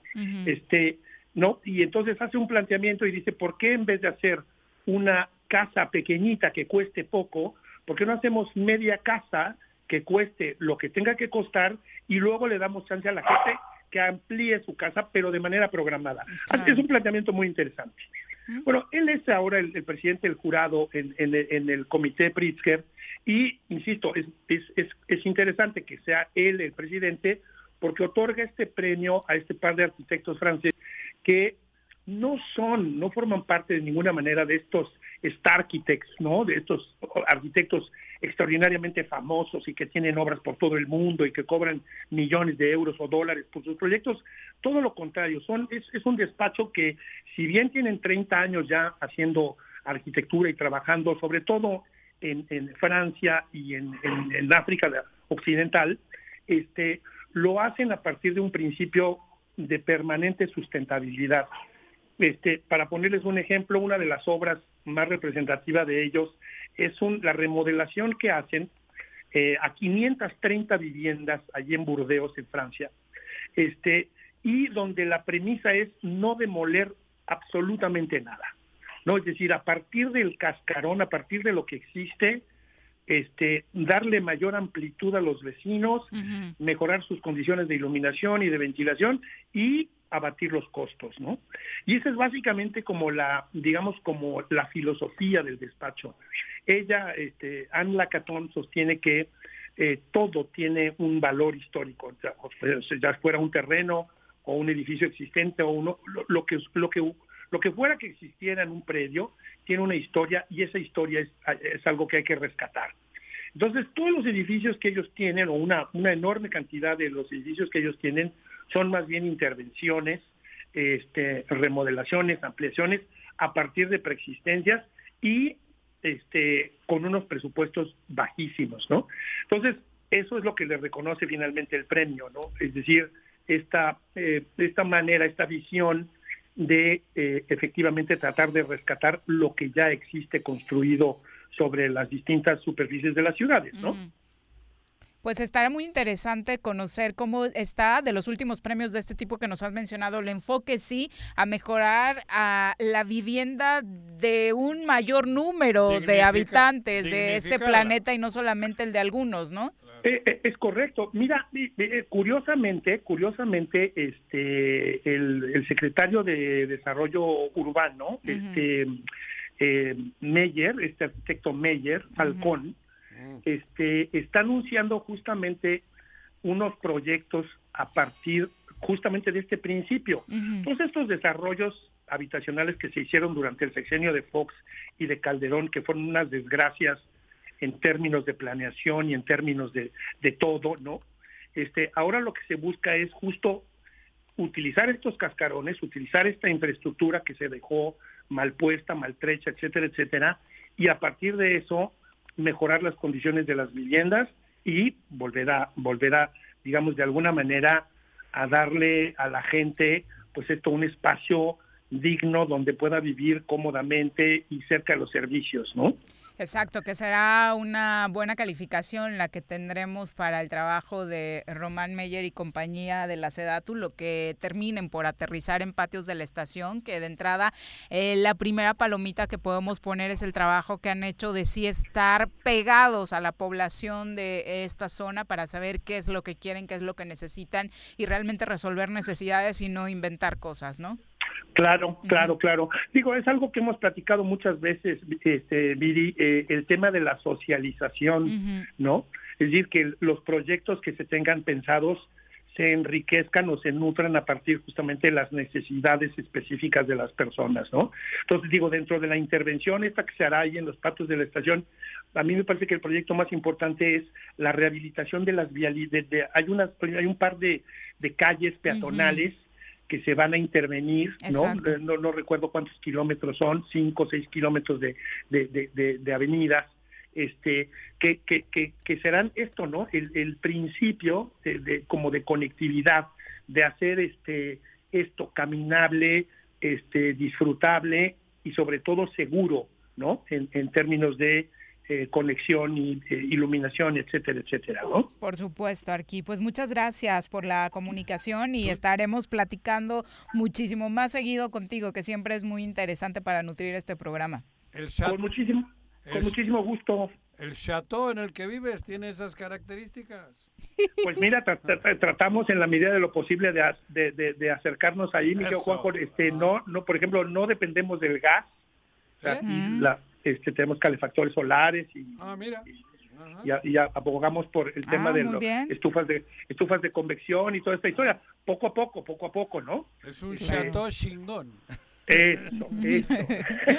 Arqui, muchas gracias por la Gracias a comunicación. ustedes. Les mando un abrazo con cariño. Igualmente, muy buenas tardes. Por supuesto, el Arqui consentido para muchos de nuestros radioescuchas. Finalizamos con comentario del público. Dice, eh, como siempre, Jorge Armando Arroyo, que le da muchísimo gusto haber escuchado en nuestro, a través de nuestros micrófonos al maestro Pedro Alvarado del INPEPAC y tratar con dignidad del tema de la representación indígena en este proceso electoral, contrario a lo que ha hecho Lorenzo Córdoba desde el INE. Así que Jorge Armando, a ti y a todos los que nos acompañaron el día de hoy, muchísimas gracias por hacerlo. Eh, finalizamos ya mañana con mayores detalles. Ahorita está mm, realizándose partidos de la Champions. El Bayern va perdiendo en su casa 1-2 con el Paris Saint Germain, mientras que nuestro querido Porto del Tecatito Corona va cayendo también en casa 1 por 0 frente al Chelsea. Así que mañana mayores detalles de lo deportivo con nuestro querido Bruno Avilés. Por lo pronto nosotros ya nos vamos. Quédense con la programación de Radio Desafío. ¡Se acabó! Así es esto. Esta fue la revista informativa más importante del centro del país. El Choro Matutino. Por lo pronto, el Matutino.